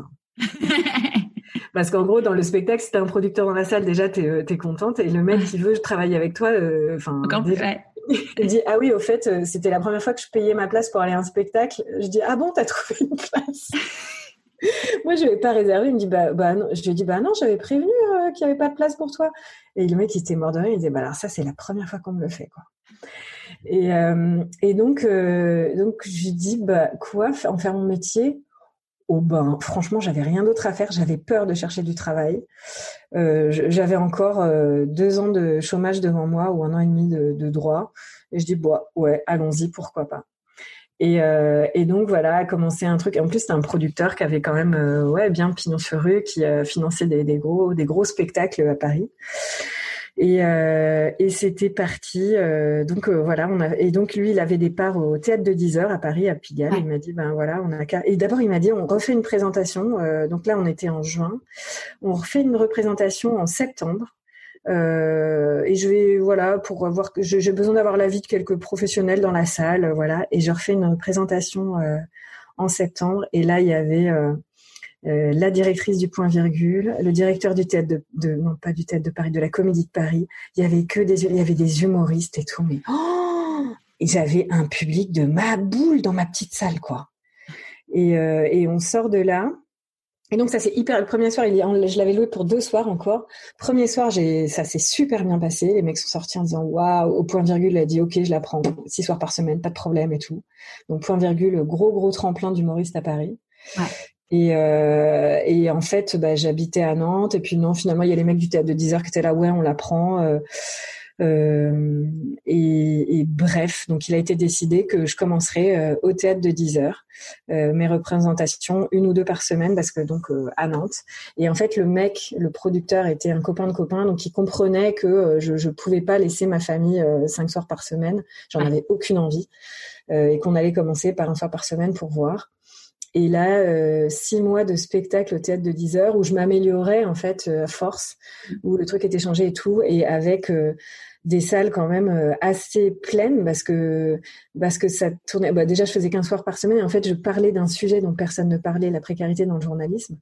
Et ce qui était dingue, c'est que sont venus dans ma salle des des gens j'aurais adoré rencontrer, tu vois, des rédac chefs du Parisien, euh, des, des, des, gens de France Inter, etc., euh, que j'aurais jamais pu rencontrer, mais qui, qui tweetaient derrière, mais allez la voir, enfin on en parle, et qu'est-ce qu'on rit. Et en fait, ça, ça m'a, c'était dingue, et en fait, ça m'a vachement réparé. Parce que j'avais quand même, euh, après toutes ces années de journalisme, plus, euh, voilà, on a un peu enfoncé le clou dans, une, dans cette start-up nantaise à la fin, l'impression d'être une merde, quoi. Et que et que j'avais pas de chance et que et que je, je, je pouvais pas supporter le monde du travail. Donc ça ça m'a vraiment réparé. Et sur, et des journalistes à la fin qui me disaient mais euh, euh c'est dingue ça me fait du bien d'entendre parce que j'avais l'impression d'être une merde et en fait je m'aperçois que c'est pour tout le monde pareil mais que personne n'en parle trop parce que je mm. pense que c'est un peu comme dans le showbiz. Faut toujours montrer que ça marche pour toi ouais que tu as des plans et tout. Et en fait au fond au fond c'est c'est dur pour tout le monde quoi. Ouais. et euh, et donc euh, donc voilà. Et c'est marrant j'ai eu euh, j'ai eu une, une, photo en pleine page d'un Télérama. Euh, J'avais fait mon spectacle a fait la une sur lesinrock.com. Euh, Génial. Ouais. Et, et, donc c'est dingue de voir ça. Après c'était le, le, spectacle était bon, je pense, mais c'était aussi surtout le, le sujet parce qu'il y avait encore des imperfections dans mon spectacle. C'était le sujet, quoi. C'est le journaliste qui dénonce son métier, qui parle vraiment de son métier. Et c'était la première fois qu'on en parlait, donc euh, c'était donc c'était assez dingue. Et, euh, et surtout moi sur scène je me sentais complètement vivante. Enfin c'était mm. euh, il y avait un truc qui sortait euh, et puis euh, j'améliorais mon spectacle, ça sortait tout seul et tout. Et en croisant d'autres euh, d'autres artistes le côté enfin écrire en fait ça sort pas tout seul. Donc j'avais cette chance là là ça, là ça sortait en fait, il y avait des années de frustration qui sortaient. Et hum, donc c'était un peu entre guillemets facile pour moi à ce moment-là. Et puis après, une fois que tous les gens du réseau, machin et tout, avaient vu euh, le spectacle, et eh ben on est arrivé un peu dans le dur, tu vois, où faut remplir ta salle euh, au bout de six mois, etc. Et, euh, et où j'ai vécu tout ce que vivent ceux qui sont en one woman show. J'entendais l'autre fois Omar et Fred qui disaient mais heureusement qu'on était deux parce que les soirs où tu as trois personnes dont un qui regarde son portable, c'est l'enfer. Donc moi j'ai jamais eu trois personnes parce qu'on arrivait un peu à rameuter du monde et tout, mais quand tu as dix personnes devant toi et que tu en as un qui s'endort putain. Autant t'as des soirs où tu, tu sors de là, mais t'es t'es es au sommet, tu tu clignes de l'œil, tout le monde est mort de rire, tu sens que tu tiens ta salle, c'est une sensation mais incroyable, c'est un shoot en fait, un shoot incroyable. Et c'est là où je comprends que les artistes deviennent complètement zinzin. C'est que une fois que t'as vécu ça, t'as l'impression d'être le roi du monde. Et après, la vie quotidienne, elle est, elle est un peu plate, quoi. Et pourtant, je parle pas du zénith, je parle d'une petite salle. Mm. Euh, il y avait 140 places au théâtre de 10 heures. D'accord. Et, euh, et, bref, un des moments assez durs. Et puis après, donc on est rentré dans le dur. Et où là, et puis j'ai tout d'un coup, bah, euh, mon producteur, j'avais plus du tout euh, son son appui. Euh, et là, j'ai commencé à comprendre que le, enfin, j'ai vu le côté assez violent du showbiz et j'ai commencé à croiser plein de connards, etc. Et donc je retombais dans le même truc. et, et j'avais pas envie quoi. Et je me disais non, euh, je je veux pas. Et donc euh, je l'ai fait. J'ai quand même fait. Ça a été prolongé 18 mois quand même ce spectacle. Le dernier soir, dans l'avant-dernier soir, c'était le soir de de mes 40 ans. Euh, où euh, j'ai une copine qui avait convoqué euh, tous mes bons potes parisiens dans la salle et en fait c'était par surprise et j'ai je suis arrivée sur scène et j'ai vu que des têtes que j'aimais et là mm. ça a été et je me suis dit bah c'est la dernière fois où je vais m'éclater et je me suis éclatée j'ai été bonne quoi j'avais tous les gens que j'aimais et en fait je pense qu'au fond euh, j'ai fait ce spectacle, je pense que c'est pour eux, quoi, pour euh, pour m'éclater devant des gens que j'aimais, parce qu'en parlant avec d'autres, parce que en fait j'avais, euh, j'étais un peu démarchée, on me disait ouais, enfin pour des chroniques sur Nova, pour des trucs. En fait, j'avais pas envie de. Il y a un truc dans le One qui m'a empêché de progresser, c'est que j'avais pas envie de m'exposer parce que je connaissais ça en télé et puis j'avais pas ce. En fait, les artistes qui sont sur scène, ils ont tous cette faille euh, une énorme faille affective qui font qu'ils ont besoin d'être aimés tout le temps. Moi, j'avais mhm. ma famille, j'étais assez stable, etc. J'avais besoin de m'exprimer, mais j'avais pas besoin d'être mise en avant. Ouais. Et donc, quand il a été question de d'aller chez Hanouna, d'aller dans des émissions racoleuses comme ça pour se faire connaître, de faire des blagues à la télé et tout, moi, c'était pas mon truc, quoi. J'en avais pas envie, et donc ça voulait dire que fallait que ça s'arrête parce que c'est c'est le passage obligé si tu veux commencer à te faire connaître. Quoi. Ouais. Ouais, c'est super que t'es, tu t'es, enfin, ouais, que t'aies mis les propres limites pour euh, pour ton propre bien-être en fait. Ouais, carrément. Et, euh, et en fait, il y a le metteur en scène de François-Xavier de Maison qui est venu dans ma salle et qui m'a fait une proposition. Mais il m'a dit, bah la question, c'est est-ce que tu as envie de faire un zénith ou pas? Je dis, bah bien sûr. Mais il m'a dit, la question aussi, la deuxième question, c'est est-ce que tu es prête à divorcer pour ce métier ou pas? Et là, j'ai dit non. Et il m'a dit parce que bah, les, artistes que j'ai suivis, euh, ça a foutu leur famille en l'air. Donc euh, donc, est-ce que tu es prête à ça? Est-ce que tu es prête à tout ou pas? Et j'ai dit non. Et en fait, la plupart des artistes sont quand même prêts à tout. Ouais. Donc, euh, il me disait parce que maintenant, à partir de maintenant, ça va être cinq soirs par semaine à Paris. Il faut te faire connaître, il faut que ton spectacle s'améliore. On peut faire ça, ça, ça, ça. Il y a des trucs de ma boule à faire sur ce sujet, mais il faut que tu sois prête. Et j'étais pas. Ouais. Et ton mari, du coup, comment il a vécu? Alors, je, euh, enfin, moi, je le connaissais à cette époque-là et je me, je, me rappelle le voir dire, ah, il faut aller voir ma femme en, spectacle. il, était, il, était, hyper fier. Il était trop sympa. Ouais. Comment il a vécu, euh, bah, justement, le, bah, le up, le, le, le, doute avant d'y aller, le up euh, quand au début et puis, et puis la descente après? Eh ben, écoute, euh, il a été, euh, il m'a vachement accompagné. C'était vraiment, il a été adorable parce que il me connaît par cœur et, et il sait que j'avais ça au fond de moi et que et que bah s'il fallait que je sois une artiste, ça faisait quand même euh, pas mal d'années que je le gonflais avec le côté. mais moi, en fait, je crois que j'aurais dû être comédienne. Oui, oui, c'est ça. Et puis là, bah en fait, il voyait que ça marchait. Et donc, bah, le premier soir où j'ai fait mon spectacle, il était complètement stressé pour moi parce que la fille, elle en a jamais fait. Elle va parler une heure et quart de sa vie devant 80 personnes, n'importe quoi. Mais euh, donc il était hyper stressé, hyper soulagé à la fin. Il m'a toujours vachement accompagné. Il était hyper fier de moi. Il était à fond pour remplir ma salle les moments où c'était un peu plus dur. Euh, donc il m'a vachement accompagné. Et au moment où j'ai eu cette proposition euh, de, bah voilà, de vraiment de passer le step au-dessus avec un, bon metteur en scène, il m'a dit mais tu sais s'il faut, bah on repartira à Paris quoi. Et, et, et, en fait, donc voilà, il était prêt à parce qu'il savait que j'en avais chié toute ma vie professionnelle et que lui, il avait quand même vachement progressé. Moi, je m'étais quand même pas mal. Euh, je jonglais, j'ai toujours jonglé entre vie pro vie perso et je me suis toujours vachement occupée des enfants. Où lui, il était assez tranquille pour tracer sa route professionnellement et ça marchait bien pour lui. Donc là, c'était bah, peut-être que maintenant, euh, c'est à moi de, ah, c'est, de laisser la place. Ouais, c'est ton moment à toi. Mais euh, je, je voyais ce que c'était, je voyais les comédiens et tout, et j'avais, enfin, j'ai rencontré pas mal de zinzins euh, égocentrés, et j'avais pas envie de devenir comme eux. Et euh, mais ils sont pas tous comme ça, bien sûr. J'ai aussi rencontré des gens euh, géniaux, vraiment hyper généreux. Mais le one, franchement, c'est compliqué de, de, garder son équilibre en faisant du, du one woman show. Et, et, donc non, j'avais pas envie de, de, casser tout notre bonheur en, en, revenant à Paris. Donc ça a été, bah j'arrête. Ouais. Et, et, en fait, le soir de ma dernière, je l'ai appelé, je lui ai dit, tu réserves un resto et puis je te préviens, je me bourre la gueule. parce que parce que c'était euh, quitter euh, quitter euh, ouais enfin ça, ça m'avait vraiment pris au trip. C'était lâcher euh, une partie de moi qui m'avait éclaté dire enfin voilà arrêter arrêter le spectacle très très très compliqué quand même. Et j'ai j'ai pleuré. J'ai pleuré j'ai bu mais parce vous plus, tu savais pas ce que allais, tu savais pas ce que tu voulais faire derrière, et c'était la deuxième fois que ça t'arrivait en pas très longtemps en fait. Ouais, complètement. Et puis euh, voilà, j'arrivais en fin de droit, euh, on avait une baraque à rembourser, euh, fallait, fallait quand même que, que, je gagne ma vie, quoi. Parce que là, en fait, je, ce qui est dingue aussi dans le spectacle, c'est que euh, j'ai pas gagné d'argent, mais j'en ai pas perdu parce que j'avais un producteur. Parce que, et d'habitude, les gens qui se lancent, en fait, ils perdent de l'argent. C'est pour ça qu'ils ont un boulot à côté pour financer leur début de carrière. C'est hallucinant, quoi. Parce que ça coûte combien de louer une salle euh... Euh, Je sais, je sais plus combien c'était. Euh, c'est pas c'est pas du tout inabordable tu vois moi j'avais on avait gagné un peu d'argent avec euh, ma copine Nathalie on avait on avait partagé la première salle on avait fait payer 10 euros l'entrée à tout le monde ouais et on avait gagné, c'était peut-être 1000 euros la soirée, je crois, un truc comme ça. Donc quand tu fais payer les gens, ça va, tu vois. Ouais, il faut juste avancer les fonds pour la location de la salle, mais après, euh, tu, tu peux. je, te pose la question parce que je pense qu'on a tous quelqu'un dans notre entourage. Et il y a sûrement des personnes qui vont nous écouter, qui mm. sont dans ce cas-là, qui ont un talent qui n'est qui finalement est caché ou pas finalement. Euh, euh, et, et j'en parlais l'autre jour avec euh, Augustin, le fondateur de Michel et Augustin, qui qui aujourd'hui donc se dit en jachère depuis qu'il a quitté l'aventure.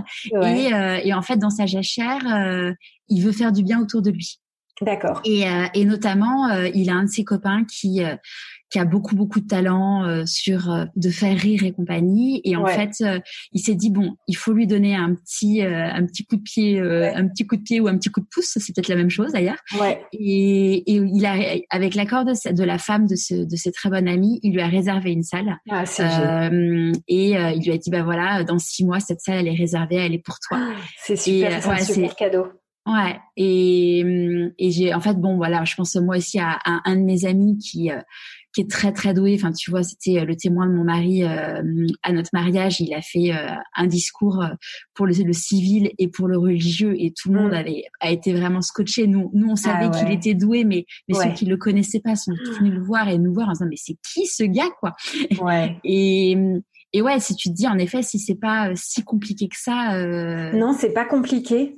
En fait, c'est très bizarre parce que je crois qu'on se met des barrières et il y en a pas en fait. Euh, alors oui, c'est compliqué. Alors pour la scène, c'est compliqué.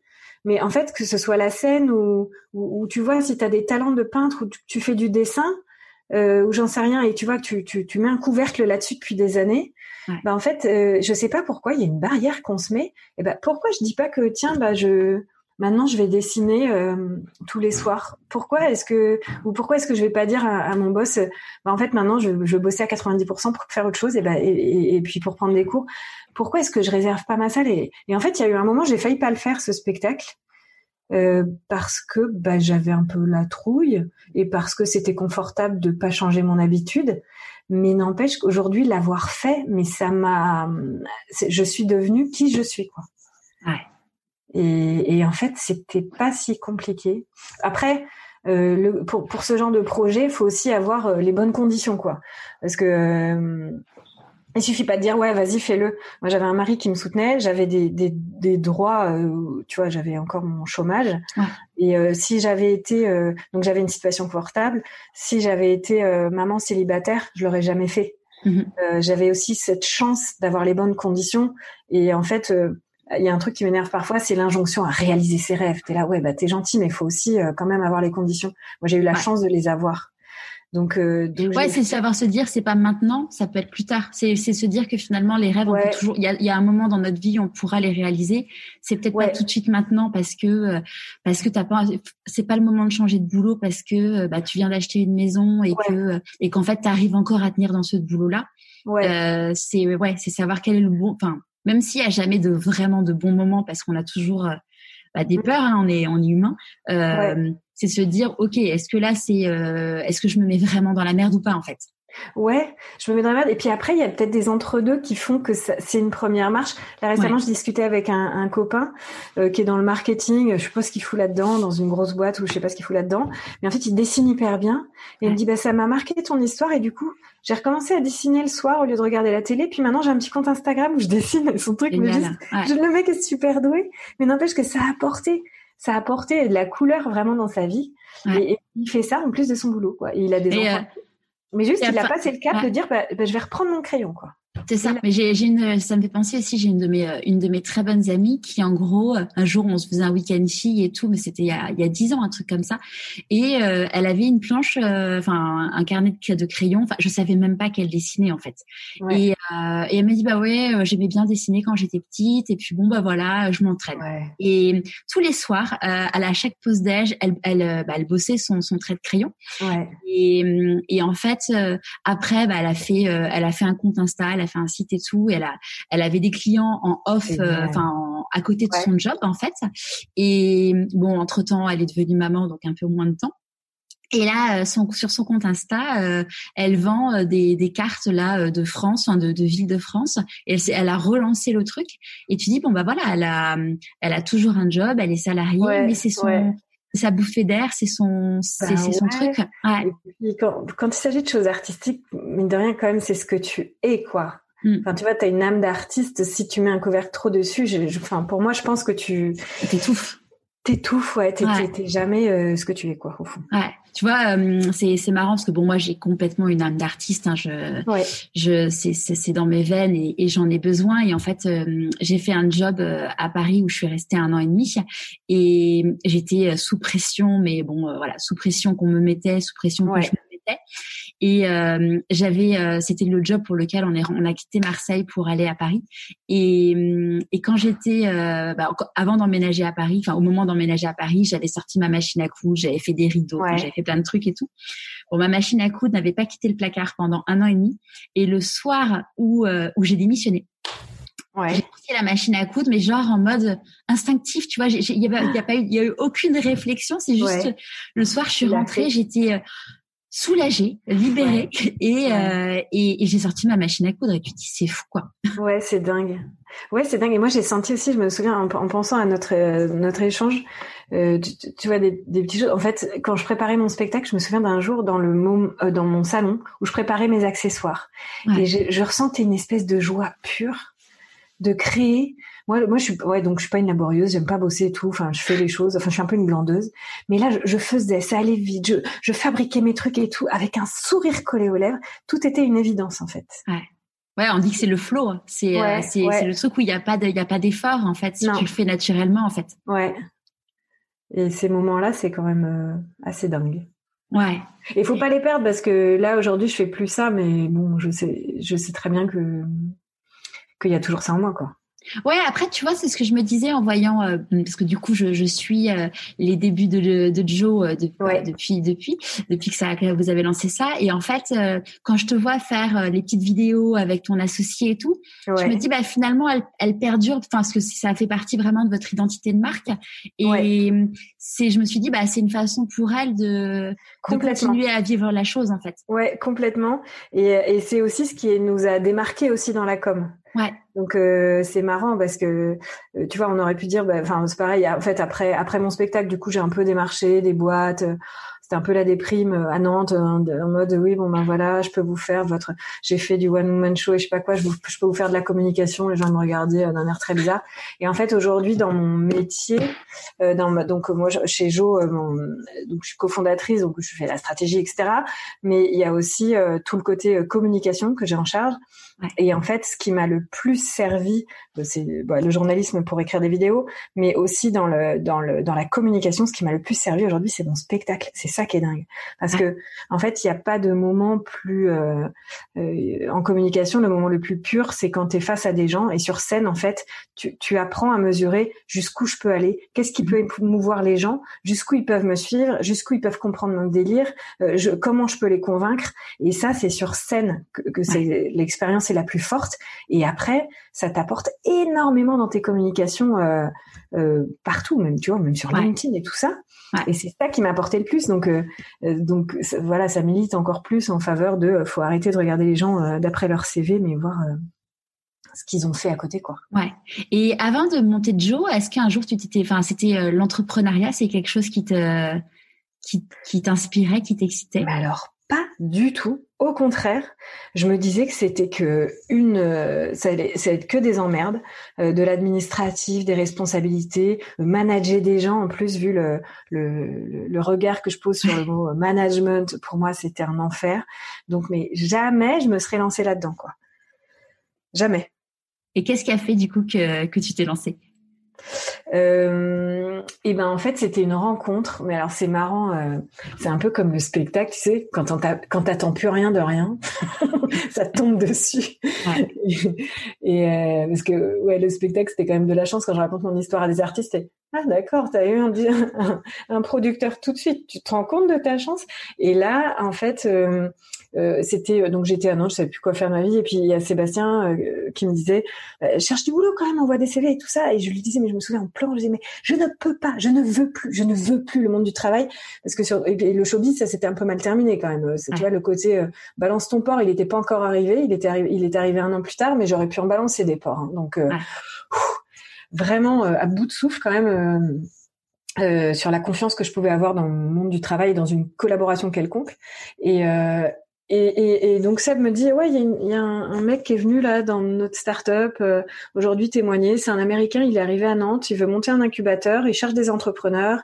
Il a raconté son parcours et c'est vraiment à l'américaine. C'est un mec qui regarde les personnalités plutôt que les plutôt que le CV. Contacte-le.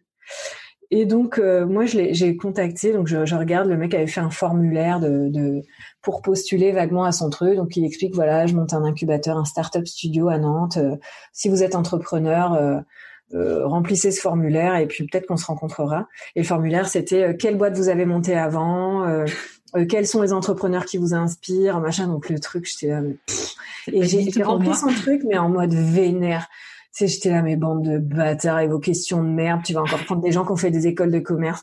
Et là, j'ai été, mais en fait, j'étais vraiment vénère. J'étais là, bonjour. En fait, je suis journaliste. Je n'ai jamais fait d'école, mais euh, voilà ce que j'ai fait. Cinq mois plus tard, j'étais à l'antenne sur une émission regardée par deux millions de téléspectateurs. Et j'ai fait du documentaire, alors que tout le monde m'avait dit qu'on ne fait jamais de télévision après la presse écrite. Puis, on m'avait dit que, je sais pas quoi, euh, euh, je, je je, que personne, voilà, qu'il fallait avoir fait du théâtre pour monter sur scène. Voilà ce que j'ai fait. Euh, tant d'années, enfin quelques mois plus tard, j'étais à la une de ça, de ça, et je mettais les liens vers tout. Mais la fille vénère, hyper sûre d'elle, alors que juste j'étais détruite et j'en avais ras le cul. Et je me suis dit, mais le mec, il a tout pris quoi dans sa tronche, et il a dû se dire en lisant le truc, mais elle est folle alliée. Et, euh, et finalement, j'ai eu un petit mail de de, son assistante qui me dit bonjour, on aimerait vous rencontrer. En fait, entre temps, le mec s'était quand même rencardé auprès d'un mec du réseau nantais, d'un entrepreneur euh, qui me connaissait en mode celle-là, faut la rencontrer ou pas? Elle est allumée ou c'est euh, la folle dingue là, l'artiste, euh, voilà. Et en fait, c'est le boss de mon mari qui me connaissait bien et, qui, qui, a dit oh ouais, elle, elle, elle a une mentalité d'entrepreneur, go, vas-y.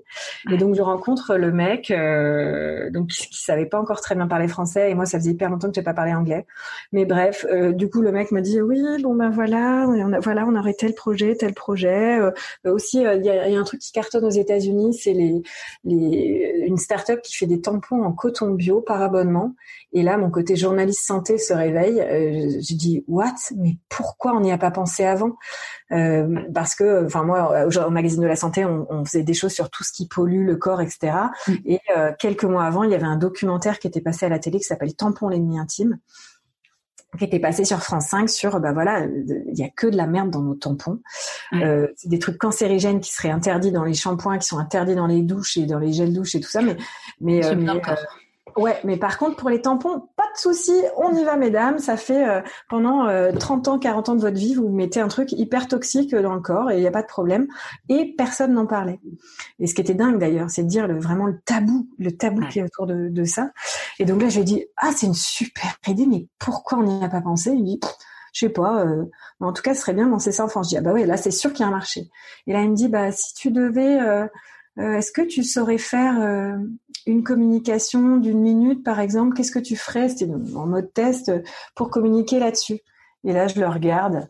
Et là, pareil, la fille, l'espèce le, de folle dingue se réveille. Je dis, écoute, quand j'étais enceinte, je suis partie neuf jours au, Bangladesh. J'ai vomi dans les bidonvilles pour faire je sais pas quoi. Je suis revenue avec un super reportage et tout. Donc, je termine pas. So, yes, I can make a one minute video, okay?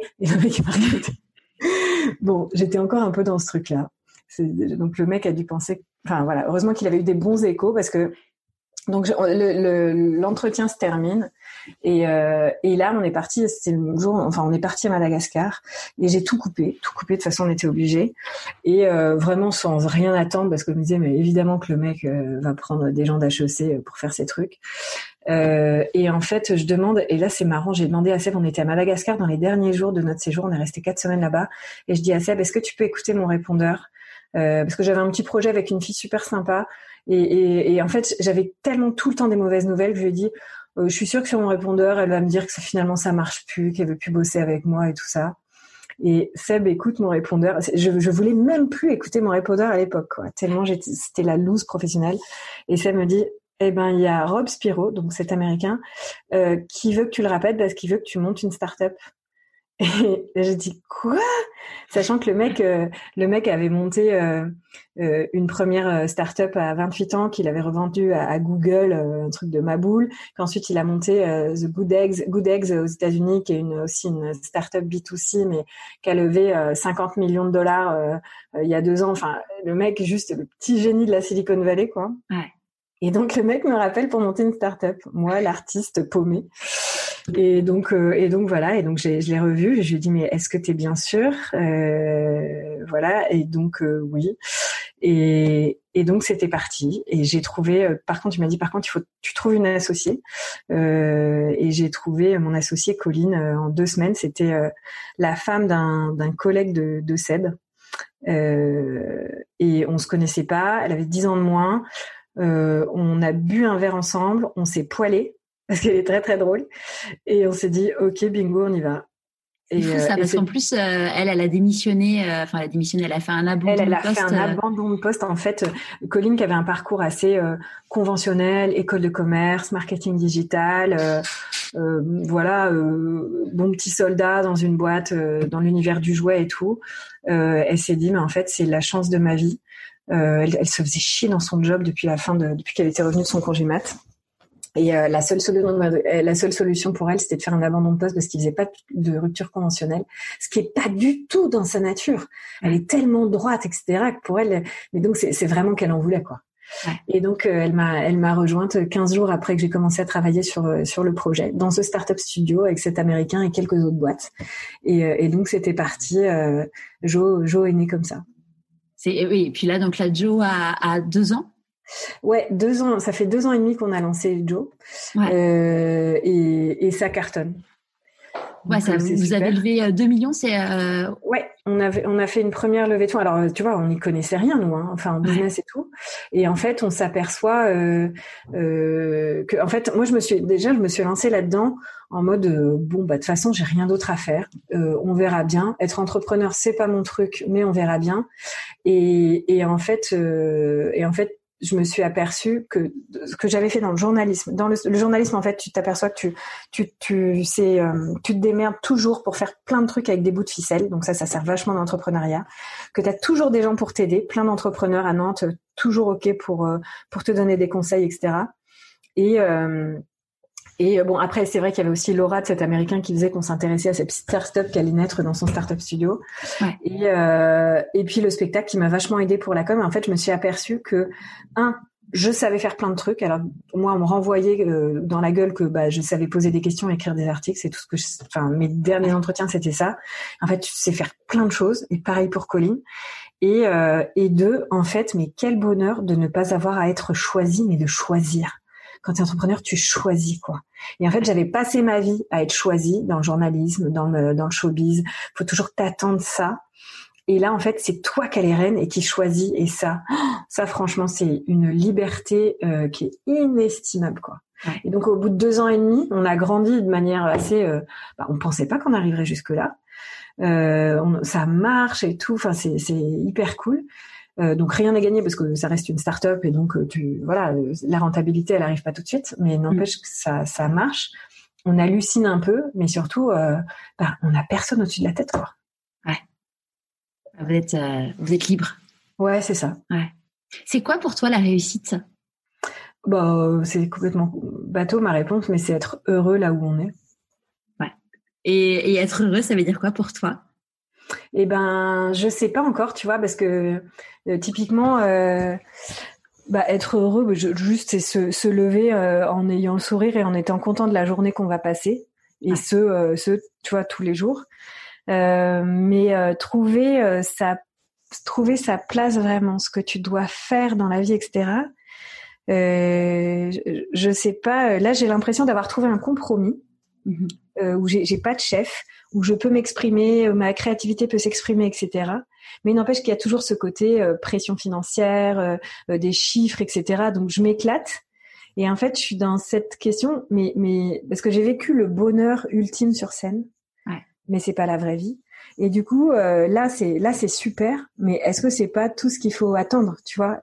Euh, je ne sais pas s'il faut, euh, tu vois, où il y a certaines personnes, une poignée de gens qui qui se réveillent en faisant les choses comme tu disais tout à l'heure, qu'on flow, tu vois. Qui, je sais pas, ça peut être un cordonnier, ça peut être un menuisier, ça peut être, ça peut être, euh, je, je sais pas n'importe qui. Je sais pas pourquoi je pense à des, des métiers plus manuels et créatifs, mais bon, voilà.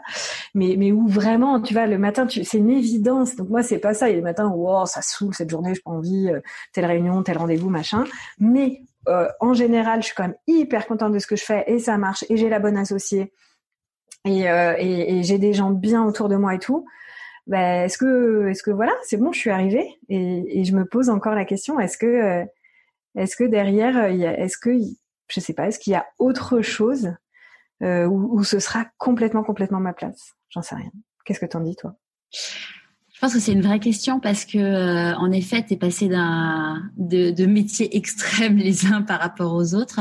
Après, euh, moi, je crois assez que euh, on est tous sur sur terre pour une bonne raison.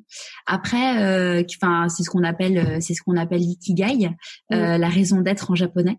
Mais hum, que cette cette raison d'être, on peut la retrouver à la fois dans son travail ou en parallèle. Après, tu vois, euh, moi là, je suis en train de, je suis en train de créer ma, ma, ma société euh, au bout d'un an de chômage, donc c'est c'est un peu la fête. Et en fait, je me pose beaucoup de questions parce que parce que voilà, moi mon dernier job ça s'est mal fini parce que j'ai fait un burn-out et que euh, et que du coup bah j'ai même si aujourd'hui bah j'adore ce que je fais. Mmh il y a toujours le truc en mode Charlotte a beaucoup d'énergie, je pense que j'aurais beaucoup beaucoup d'énergie. Comment je fais pour ne pas me cramer en fait? Ouais. et, et je pense que finalement c'est euh, puis tu vois par rapport à ce que tu disais où tu as la pression permanente de mm. de l'argent ou euh, pas de l'argent des KPI et compagnie. Ouais. Euh, vous votre business euh, bah il y a vous enfin pour pouvoir avancer, vous aviez obligé enfin vous avez dû lever des fonds. Ouais. Moi, tu vois, je sais que c'est une grande question que je me pose. C'est est-ce que euh, est-ce que je vais recruter un jour, mmh. lever des fonds J'ai envie de dire aujourd'hui, je te dis euh, non, j'ai pas du tout envie parce que j'ai plus envie de rentrer justement dans ces KPI de de, de la lead gen et compagnie. Après. Euh, mon projet, il me porte tellement, il est tellement important pour moi et je me dis que finalement, bah, peut-être qu'un jour, pour, pour pouvoir accomplir ma mission, je serai obligée de passer par ça. Ouais. C'est, euh, tu vois, ça me fait penser à Caroline Abadi que j'ai interviewée, qui est euh, qui était euh, bon dans le marketing digital au niveau RH à mhm. Paris et elle a quitté Paris parce qu'elle n'en pouvait plus de Paris donc petite petit parallèle avec toi ouais. et elle en pouvait vraiment plus et en fait donc avec son mari ils se sont dit bon bah tu enfin son mari a été muté il me semble et en visitant des maisons Ouais. Elle savait pas du tout ce qu'elle voulait faire et elle s'est dit, bah, en fait, cette maison-là, elle sera pas, elle serait parfaite pour faire une chambre d'hôte. Ouais. Donc elle a ouvert une chambre d'hôte, ça marche super bien et tout. Et puis un mhm. jour, elle écoute la radio et puis euh, elle tombe sur France Inter, je crois. Et là, euh, elle entend parler de l'appel d'Emmanuel Macron euh, aux femmes pour être députée. Ouais. Et là, elle se dit, mais en fait, je, peux, je peux plus rester dans ma cuisine à râler si je, si, enfin, si moi, moi, je bouge pas, en fait. Ouais. Donc, elle s'est présentée et elle a été élue députée. Et, et, en fait, Caroline, elle dit, mais en fait, moi, je détestais parler en public, je, je, je détestais la vie à Paris, et en fait, euh, je me retrouve euh, députée euh, à Paris, enfin à Paris, à, à, bosser à Paris, du coup, quand même une grosse partie de sa semaine. Et elle dit, bah voilà, clairement, euh, je sais que j'ai besoin de passer par là. Je fais euh, bah, tout ce que je voulais pour ma vie perso, bah j'y suis pas du tout parce que voilà. Mais c'est euh, c'est un moment à passer en fait pour pouvoir mm. accomplir ma mission. Donc ouais, ça, je pense que c'est un grand débat. Ouais, enfin un grand sujet. Après, dans dans dans cette dans ce compromis, en fait, je me suis fait accompagner parce que euh, euh, en juin dernier, avec Colline, euh, il y a eu un moment euh, trop trop de pression, puis c'était une, une, année difficile parce que on a fait cette levée de fonds et elle, elle a accouché exactement en même temps. Enfin, c'était euh, pour l'une comme pour l'autre, c'était hyper dur et on s'est retrouvé, on a vachement recruté et on s'est retrouvé à un virage de l'entreprise où on avait recruté, mais on prenait encore vachement de choses sur nos dos. Enfin bref, on s'est retrouvés chacune à faire le boulot de quatre personnes. Et on a cramé. Et, en fait, on, pleurait tous les jours, toutes les deux. On se disait, pour pas montrer à l'équipe, euh, ça dit qu'on prenne un petit thé? Et on se mettait à chialer. on s'est dit, ça va pas du tout. Et en fait, il y a une, il y a une fille euh, qu'on connaît, euh, de, de l'ancien startup studio qu'on rencontre de temps en temps, euh, qui euh, qui nous a dit mais les filles ça, ça va pas du tout là, vous êtes pas du tout alignées, euh, faites-vous accompagner. Et on a rencontré une une coach super. Ouais. Et qui m'a dit, en fait, moi j'avais un problème, c'est que je me sentais, en fait, ça y est, j'avais créé Donc il y avait la côté création de la marque, création de la com, du ton, de tout ça. Pour moi, c'était éclatant et c'était ce que je savais faire. Et puis là, je me suis retrouvée au bureau je me retrouvais au bureau à rentrer chez moi les yeux défoncés par l'ordinateur, à faire des tâches chiantes. Et, je me disais ben non mais c'est pas moi et, et j'en peux plus. Et surtout je ne peux plus rien apporter à la boîte, j'ai rien à apporter. Moi dans une entreprise, ça veut rien dire, je suis une artiste moi, je, je suis pas ça. Et, j'ai rencontré cette coach qui m'a dit donc euh, on a discuté. Et je disais euh, oui oui non mais après je sais où doit aller la boîte, la stratégie je l'ai en tête, machin, elle m'a dit mais ça c'est précieux. Je dis oui mais je ne peux pas, j'ai honte. Mais je peux pas faire de 9h à 18h quelque part. Euh, moi, j'ai toujours été journaliste où fallait aller ailleurs, on sortait du bureau. Elle m'a dit, bah oui, parce que tu es une créative profondément. Et les créatifs, le bureau toute la journée, ça les tue, ils meurent. Mais elle m'a dit ça comme ça. Elle m'a dit, les créatifs, ils meurent. Et donc, j'ai dit, mais c'est exactement ce que je suis en train de, de, ressentir, c'est que je suis en train de mourir à l'intérieur. Et elle m'a dit, mais oulala, une, t'es hyper précieuse pour ta boîte euh, parce que t'as la vision, t'as la stratégie. Elle me dit, déjà, tout le monde l'a pas. Et en plus, tu es une créative et tu ne peux pas savoir euh, ce que ça veut dire pour une boîte.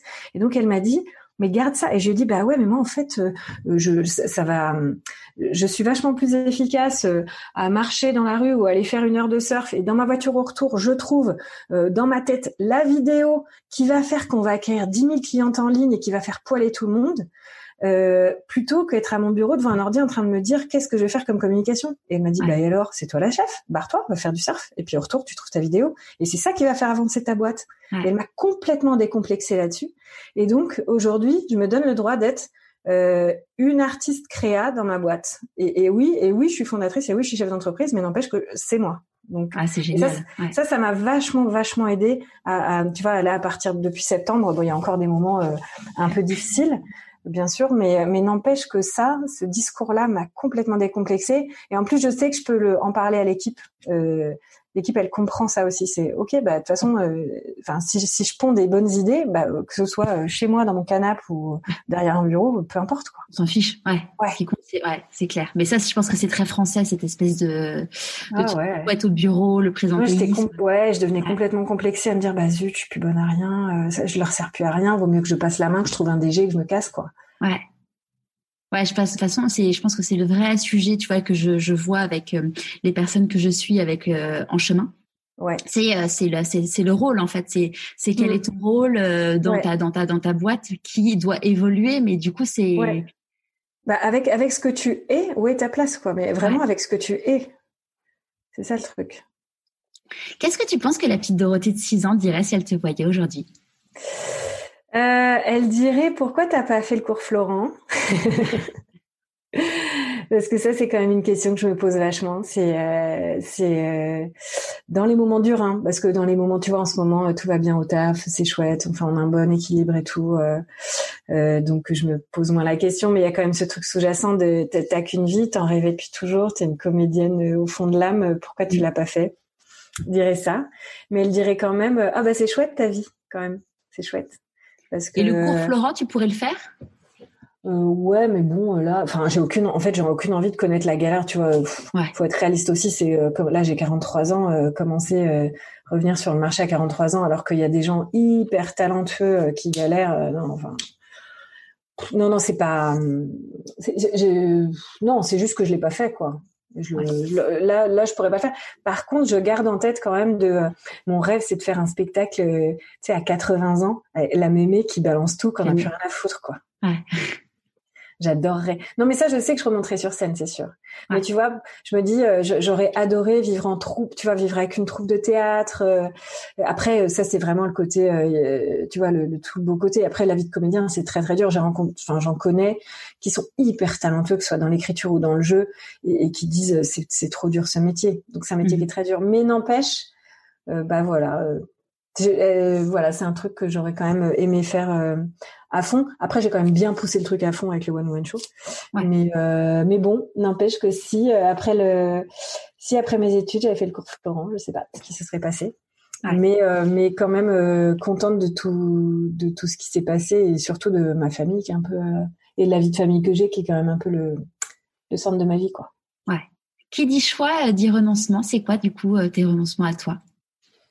Hum, la liberté.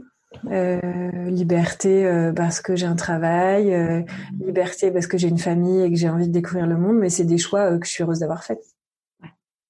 C'est quoi les plus grandes difficultés que tu as eu à gérer du coup pendant tout ton parcours et comment tu les as gérées?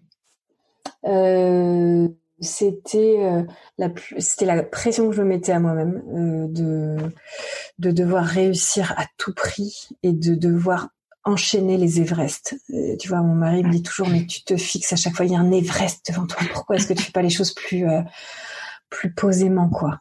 Et ça, c'est une pression que je me suis mise tout le temps et oh, c'est épuisant. Mm. Euh, ça, c'était la plus grosse difficulté. Et comment t'as géré du coup? Comment tu l'as comment tu l'as traité cette cette difficulté là Avec un psy. Ouais. Ouais.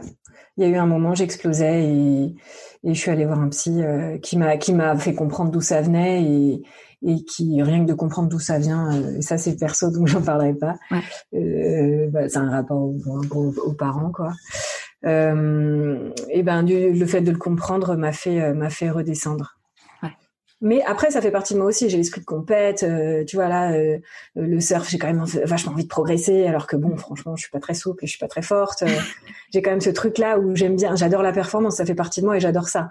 Mais après, est-ce qu'il est nécessaire, franchement, de devoir absolument tout exploser dans tous les domaines Non, on peut se détendre un peu quand même, quoi. Donc il y avait ça et et mon manque de je, je n'ai aucune carapace contre l'agressivité. Et ça, et du coup, il y a vachement eu de rapport, bah, justement, avec la hiérarchie, avec les chefs et tout, euh, qui m'ont qui m'ont fait énormément de mal, qui m'ont fait beaucoup beaucoup souffrir. Et voilà, qui me faisait arriver au bureau euh, avec des nœuds au ventre et tout. J'ai aucune carapace contre ça. Ouais. c'est un vrai, c'est un vrai sujet. Ouais. Ouais. C'est ça a été quoi tes plus grandes peurs euh, en montant euh, Jouf euh, que ça foire, justement. Fallait pas que ça foire, parce que fallait que je réussisse, parce qu'il faut absolument que Dorothée Drevon, c'est mon jeune fille, euh, réussisse. Ouais. C'était donc euh, donc il y a il y a pendant j'ai fini au bout de la première année à 8 de tension avec mon médecin qui m'a dit soit vous fermez votre ordi et, et, et pendant les week-ends et et à partir de 18 heures soit vous allez y passer parce que tu as vécu en fait. Donc, euh, ouais, c'était le burn-out. Et, et, en fait, euh, ma, ma, grosse peur, c'était que ça marche pas, et ça me foutait une telle pression que ça commençait à être assez nocif pour moi, quoi. Ouais, ouais, dangereux même du coup pour ta santé, quoi. Ouais, ouais, carrément. Et, euh, et, donc ça, ça a été ma plus grosse peur. Après, nous, on est un peu avec euh, avec mon associé, donc j'ai vraiment trouvé euh, ça, j'insiste, l'associer en or. Euh, tout ça, ça serait jamais arrivé sans Colline, euh, avec euh, l'attention qu'on a l'une pour l'autre et, tout l'humour qu'on met dans tout ce qu'on fait. Mm. Et on a ce truc de dire, euh, c'est quoi, si ça foire, franchement, on se sera bien marré. Ouais, ouais, c'est chouette de dire ça. Mm. Après, c'est pas facile de se le dire, mais, euh, mais de se dire. C'est ce que c'est ce que disait euh, Émilie là, que bah, c'est l'épisode que je sors euh, ce matin. Et mmh. Émilie, elle disait euh, qu'en fait à partir, elle, elle était commerciale et et aujourd'hui elle est en train de faire une école pour devenir décoratrice d'intérieur. Ouais. Et elle disait en fait, j'ai réussi à me dire stop à ma vie d'avant à partir du moment où j'étais prête à, à, me dire que ça pouvait échouer. Évidemment, j'ai pas envie que ça échoue, mais à partir du moment où j'étais, je me suis dit, ok, je suis prête à ce que ça échoue. Euh, enfin, en gros, je vais, je, je survivrai si ça, si ça échoue. Ça, ça lui a libéré en fait toute sa passion en fait. Eh ben complètement, et c'est ce que m'a dit un, un, entrepreneur aussi que je, à qui j'ai parlé euh, dans cette euh, dans cette période-là où j'ai, ça ça allait pas quoi, et, et il m'a dit bah tu sais quoi, euh, ouais, dis-toi qu'est-ce que je vais faire, ah, voilà, ça échoue, qu'est-ce que je fais? Et une fois que tu sais ce que tu vas faire quand ça échouera, bah ça va. Ouais. ça te permet de ouais, d'enlever la pression. Ouais, carrément. Hmm. De quoi tu es la plus fière aujourd'hui? Euh, De mes enfants. de mes enfants, ouais. ouais. Euh, bon, voilà, je vais faire la mère un peu relou, mais euh, je les trouve trop bien. non, non, et de, ouais, de mes enfants et bah de, de, de Joe aussi, je suis hyper fière en fait parce que voilà, enfin toutes mes expériences professionnelles à chaque fois, en fait, avec du recul, un regard extérieur, on se dit waouh, c'est dingue ce que j'ai fait. Mais euh, mais à chaque fois je me sentais pas je me je sentais je, prenais ça comme des échecs en fait à chaque fois que j'arrêtais.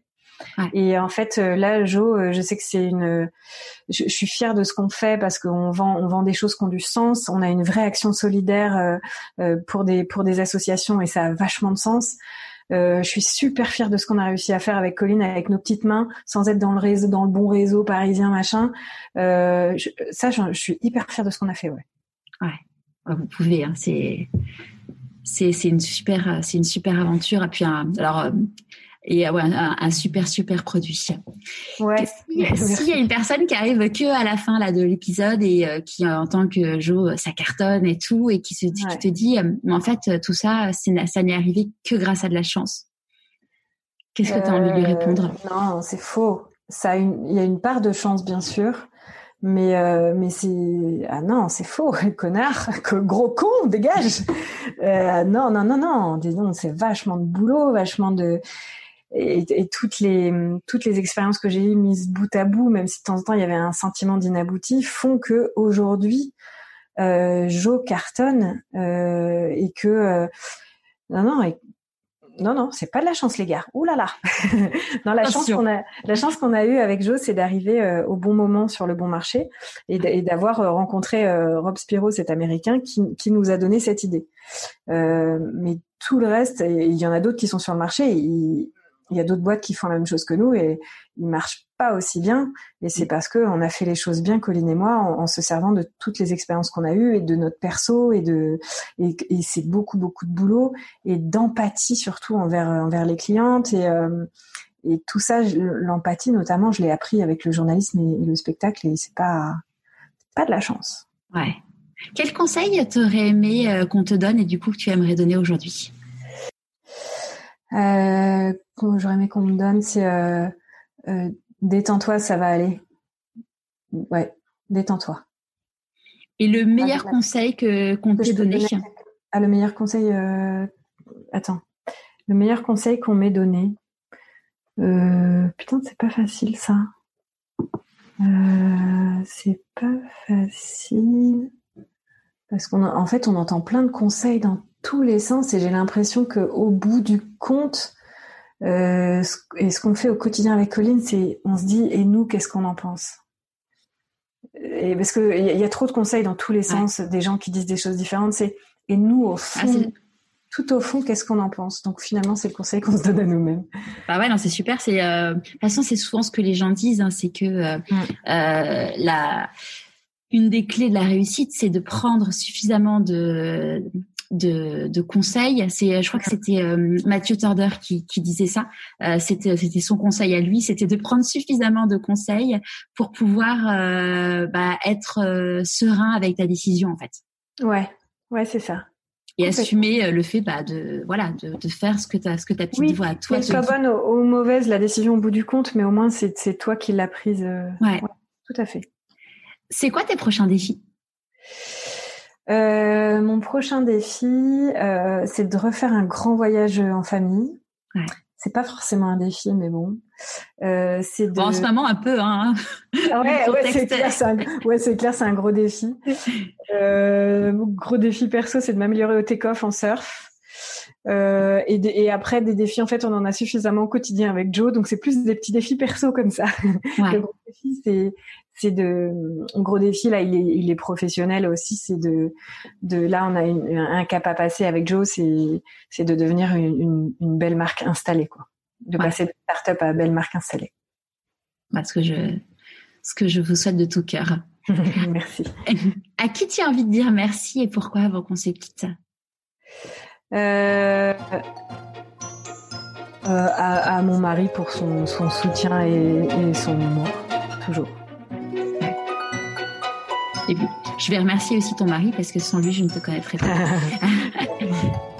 ouais, bah, moi aussi, je le remercie de nous avoir mis en relation. Ouais. Un immense merci Dorothée pour ce super, euh, ce super témoignage. Et puis, bah, bah j'espère à, toi, Charlotte. à très très vite. À bientôt. À bientôt. J'espère que vous aurez pris autant de plaisir que moi à écouter cet épisode. On parle assez peu de Joe, car il y avait tellement à dire sur Dorothée. Je vous mets bien évidemment tous les liens sur le blog. Pour les petits curieux, Joe veut dire juste et honnête. J'adore. Je vous dis à jeudi prochain pour un nouvel épisode de Pourquoi pas moi?